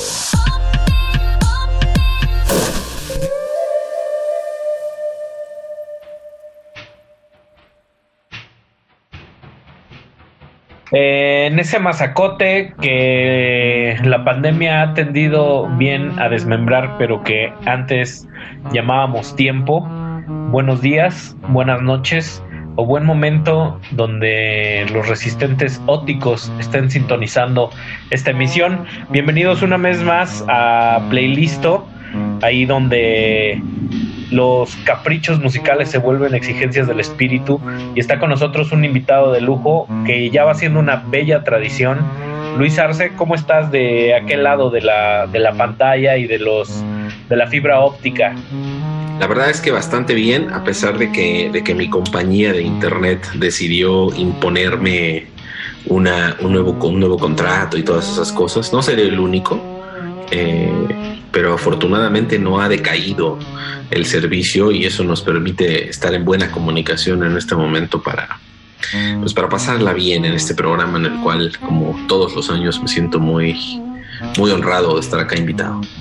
Pues ahora decidimos eh, engolosinarnos y hacer una revisión, eh, yo no diría exhaustiva, porque abordaremos unos cuantos tracks a lo mucho, pero sí bastante representativa y nutrida de lo que hubo en el, en el jazz eh, este año alrededor del mundo, el año más atípico en la historia que recordemos, eh, nuestra generación al menos.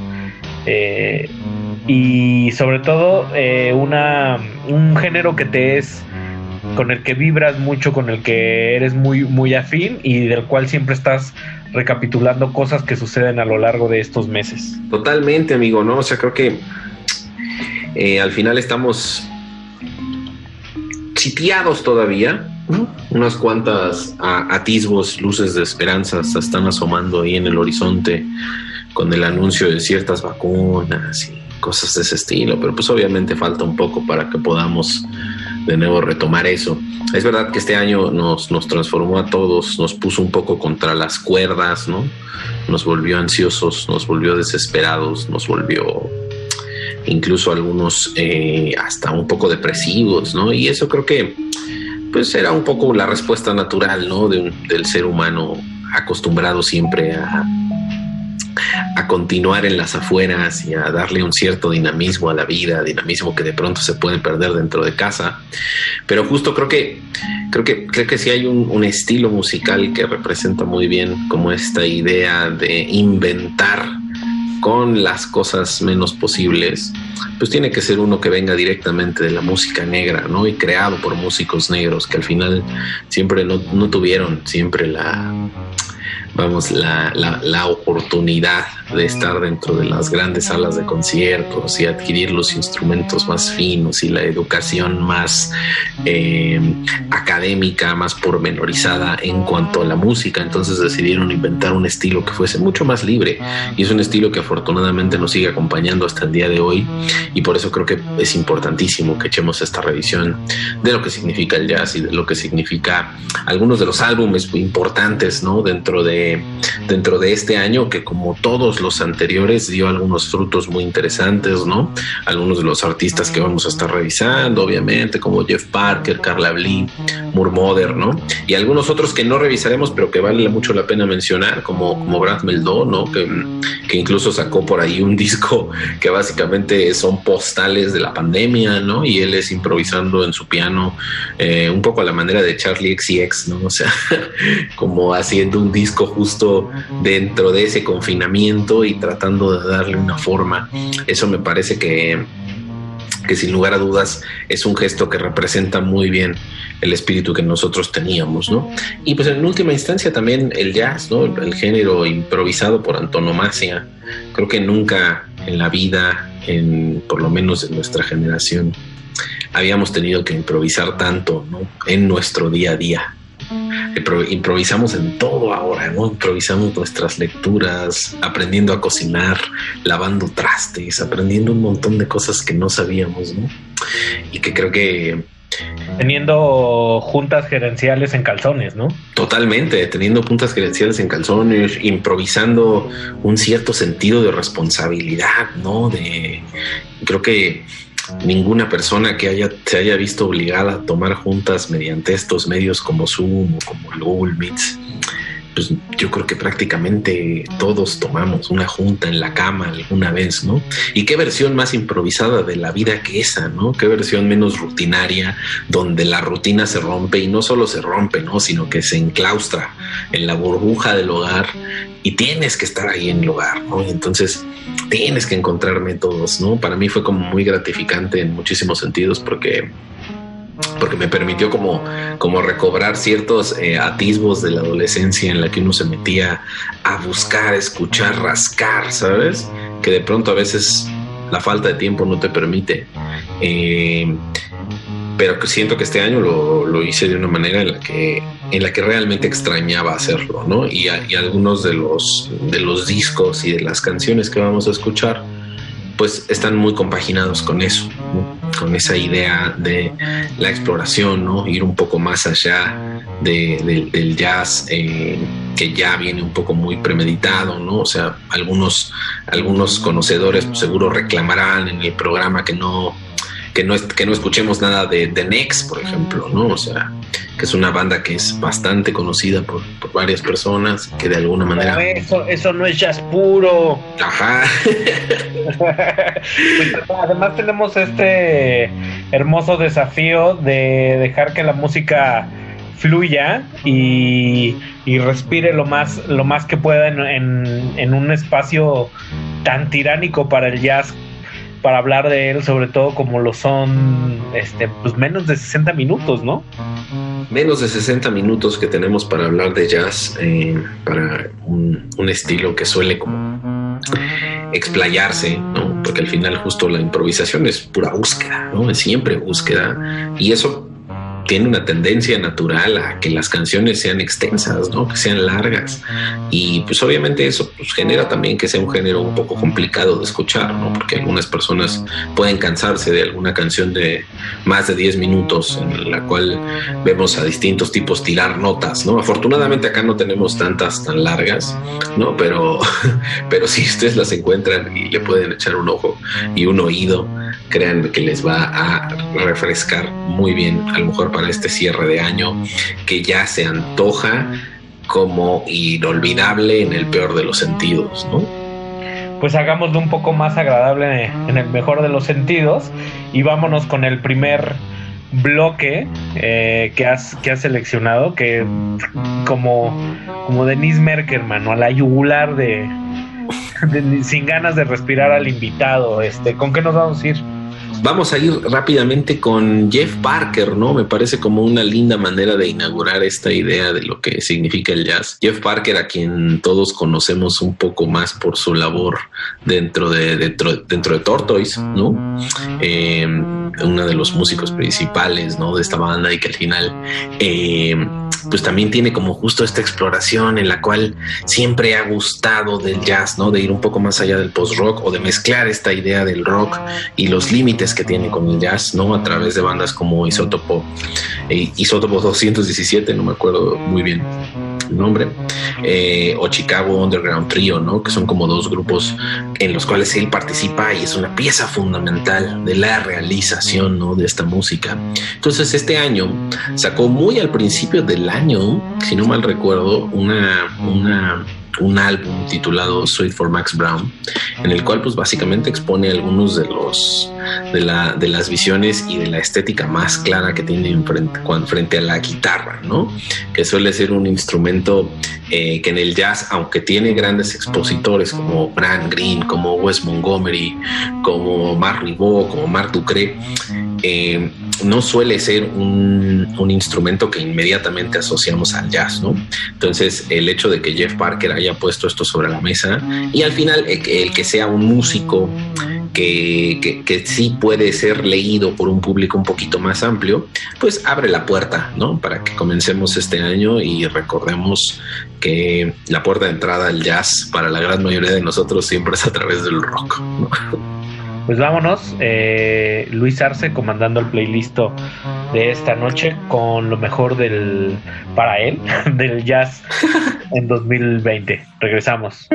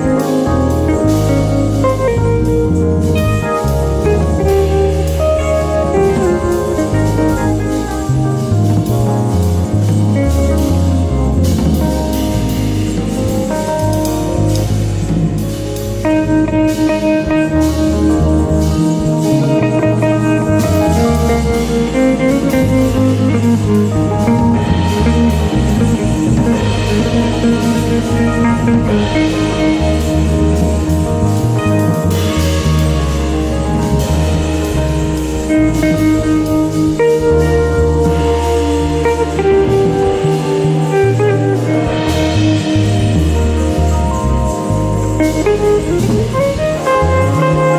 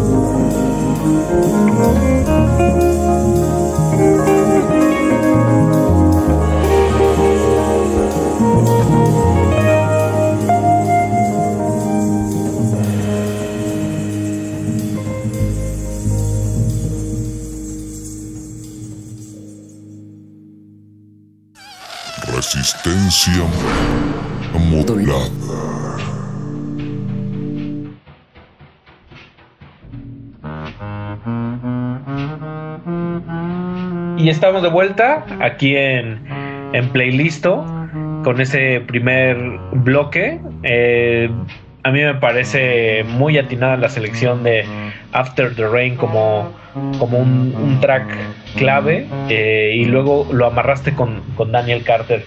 ¿Quién es Daniel Carter, querido Luis? No, pues mira, Daniel Carter es un músico de free jazz, ¿no? Como casi todos eh, norteamericano, ¿no? Que de alguna manera como que no es tan conocido, aunque ya lleva bastante tiempo dentro del negocio, ¿no? Él empezó como por ahí de los años 90, ¿no? Y ha tocado con todo tipo de personas, ¿no? Ya entre ellos incluye el gran William Parker, ¿no? Uno de los mejores bajistas, Matthew Sheep, ¿no? Que es un pianista tremendo, a quien ya hemos escuchado en ocasiones anteriores dentro de, dentro de esta revisión. Y músicos, por supuesto, para seguir un poco la línea que marcó eh, Jeff Parker hace ratito, eh, músicos que a lo mejor no pertenecen del todo al jazz, pero que sí tienen siempre como esta, esta cuestión de experimental, de tratar de acercarse a otros géneros, como puede ser Thurston Moore o como pueden ser la gran banda espectacular Yo la tengo, ¿no? Entonces Jeff Parker, pues justo este año lanza, perdón, Daniel Carter, ¿no? Este año lanza de la, de la mano de Matthew Putman y de Patrick Holmes un disco llamado Woody, ¿no? del cual seleccionamos una canción que se llama Here From Elsewhere, que es, es justo free jazz de este que de alguna manera pende siempre del hilo de volverse loco, ¿no? Pero que de alguna manera como que siempre nos mantiene en esa tensión interesante, ¿no? Es como un heredero directo de algunas de los experimentos que hacía el gran, el gran Coleman, ¿no? Es un heredero directo de algunas de las cosas eh, loquísimas que, que llegamos a escuchar con Horace Tapscott, ¿no? Entonces, él como que tiene toda esa escuela muy clavada dentro de sí, ¿no? Y la ejecuta a la perfección en esta pieza que vamos a escuchar y que se llama Here from Elsewhere. Y ahí, como dicen, el, el jazz como mi, como mi arroz salvaje. Salvaje, por favor. Vámonos. Vámonos.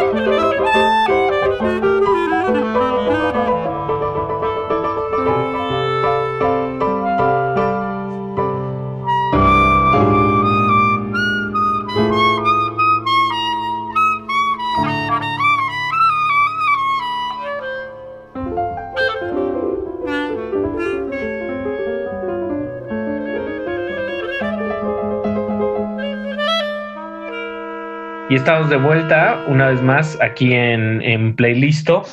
Eh, Luis Arce se dio a la tarea de estar escuchando todo lo que usted y yo no podíamos escuchar mientras oíamos a Bad Bunny, pero en el fondo del corazón yacero este, sabíamos que estábamos desperdiciando. Entonces, antes de que termine el año, eh, Luis Arce nos trae ahí una gran actualizada y nos vamos a arrancar con con la gran Patty Waters, que también es una, es una consentida de tu servidor y del, de la estación de radio.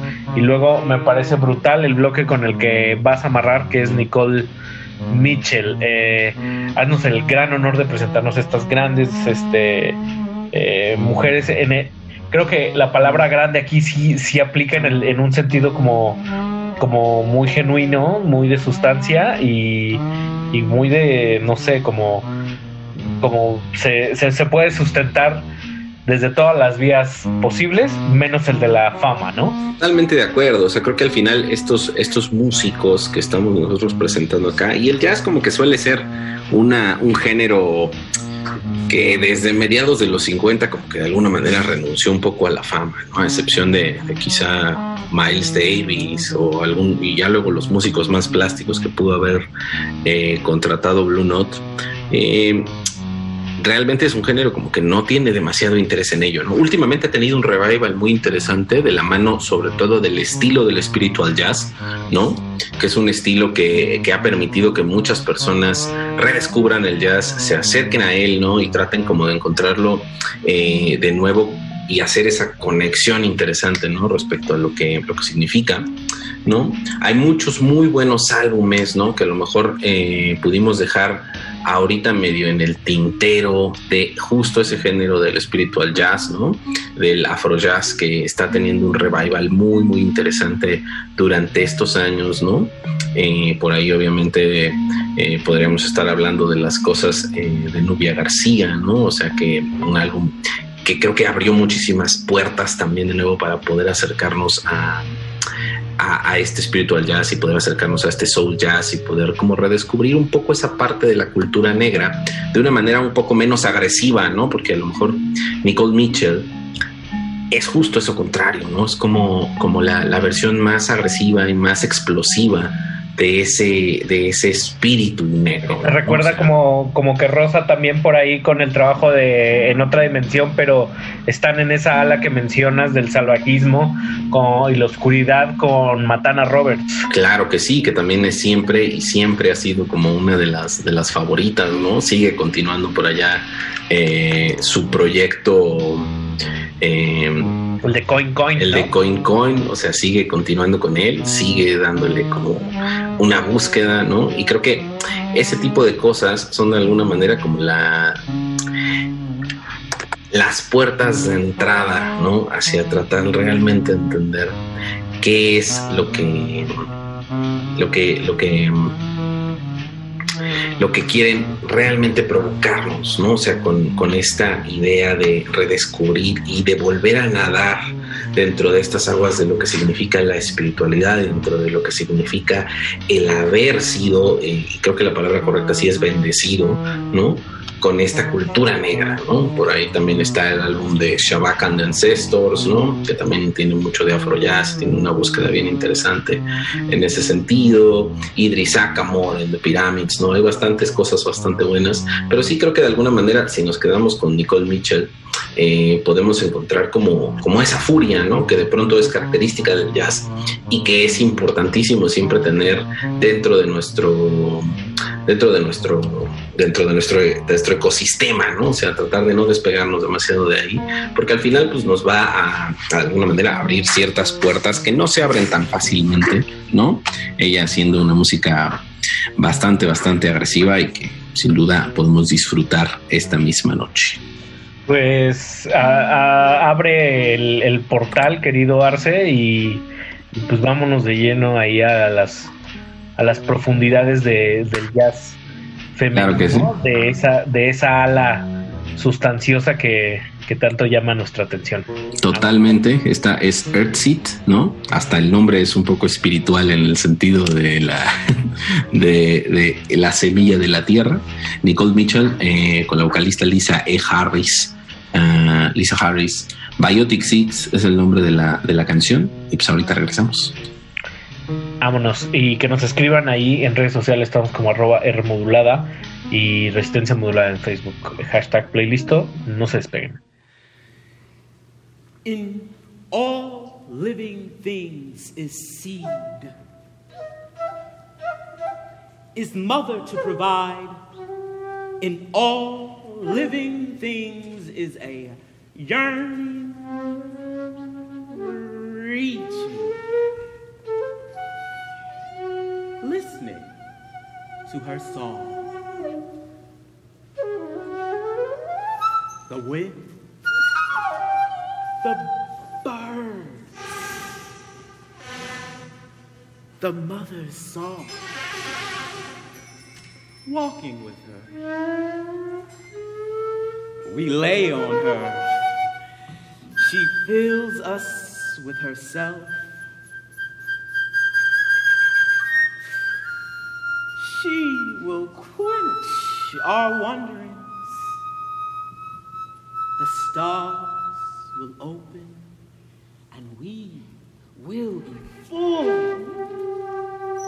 in the love of force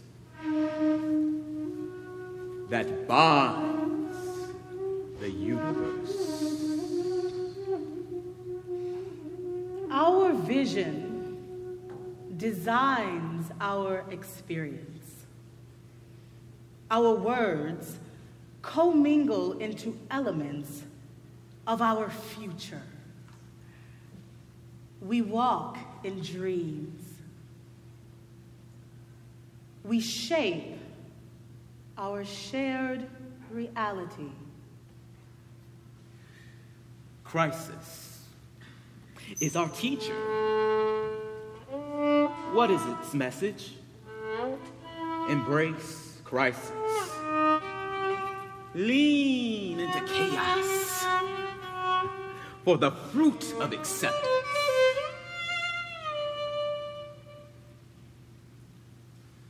Truth be told, truth tell us. Truth tell us.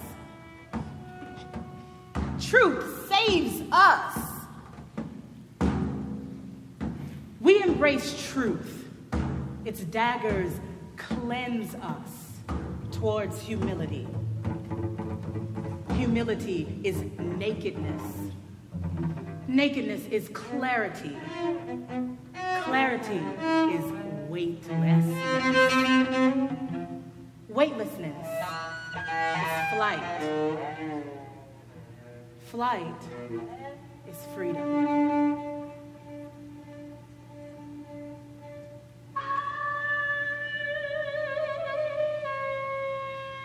Your enemies, your enemies and your saviors are within. Your enemies and your saviors are within. If we listen, listen.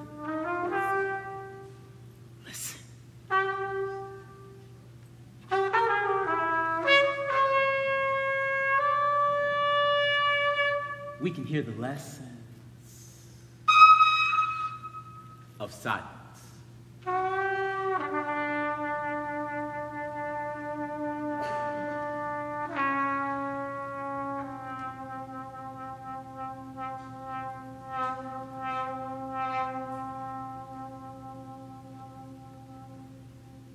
Y volvemos aquí a, a Playlisto en un formato que, pese a la distancia, a mí me gusta mucho que, que el formato no tiene mayor, mayor misterio que compartir mm, música increíble con Luis Arce, que son dos, dos, dos- cosas que todo ser humano debería experimentar, armemos una vez en la vida.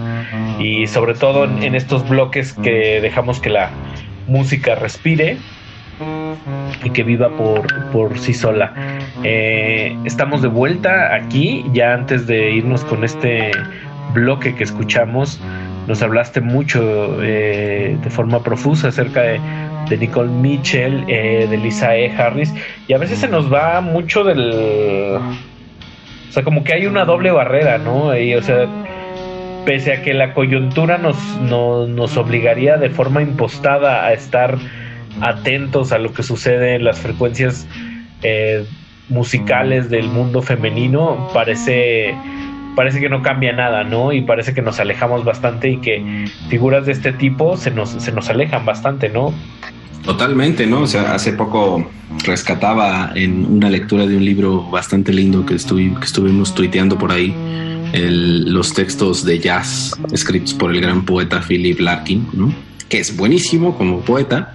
También es un gran crítico de jazz, ¿no? Pero era un tipo que realmente no, no muy conservador en el sentido de la, de la, de la música, ¿no? Y una de las, de las personas a las que más solía eh, tirarle veneno ¿no? y escupirle veneno solía ser John Coltrane, ¿no? Se quejaba mucho de Coltrane, del sonido de Coltrane, del saxofón de Coltrane, de todo lo de Coltrane, incluida Alice Coltrane, ¿no? Entonces, de alguna manera como que el, el, el juego, eh, esa falta de reconocimiento, ¿no? Ante una mujer talentosísima, ¿no? Que de alguna manera estaba colocando cosas que nadie nunca había colocado sobre la mesa, ¿no? Ni siquiera el mismo Coltrane, ¿no? O sea, yo sí creo que Alice hizo una labor tremenda de estirar esa, esa búsqueda, ¿no? De estirar esas barreras y de extender mucho más los terrenos hacia otro lado, ¿no? Y justo creo que otra de las mujeres que nos gustaría escuchar el día de hoy y que es tenebrosa por donde la veamos, pero que también surge de ese mundo del free jazz, pero ella viene más de la mano de otro liberador o de otro de otro gran músico, ¿no? Eh, que de alguna manera le sirvió de inspiración para después de eso ella crear su propia obra y tirar su propia bomba y expandir sus propias cosas. Es Patty Waters, ¿no? Que tuvo una relación bastante presente con, con, con Albert Ayler, ¿no?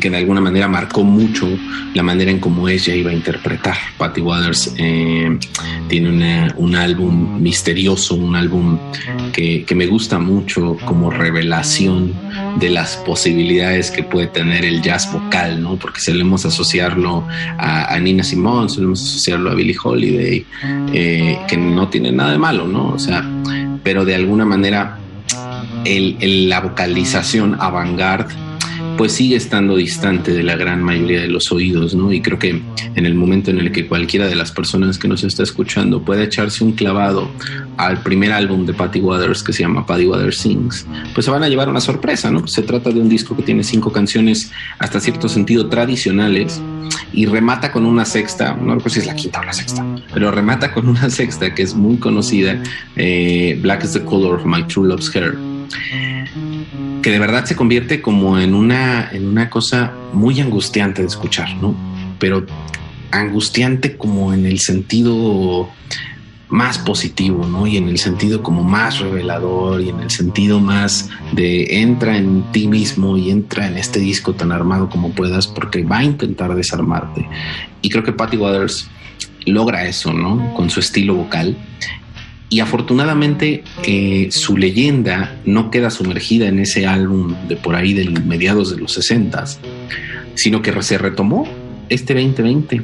La misma Patty Waters decidió reeditar algunas tomas y otro álbum también de muy corta duración que había grabado en aquellos años, ¿no? El nombre del, del- disco es Place, ¿no?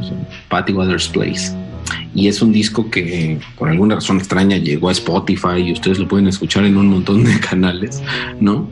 Pero que justo tienen de nuevo este mismo estilo, ¿no? Estos pianos eh, tenebrosos, esta, mm, esta oscuridad perpetua, como este entendimiento de navegar dentro de la música y de alguna manera perderse dentro, dentro de ella y luego tratar de salir a gritos y tratar de salir a empujones, ¿no? Que es una de las cosas que Patty Waters hace mejor.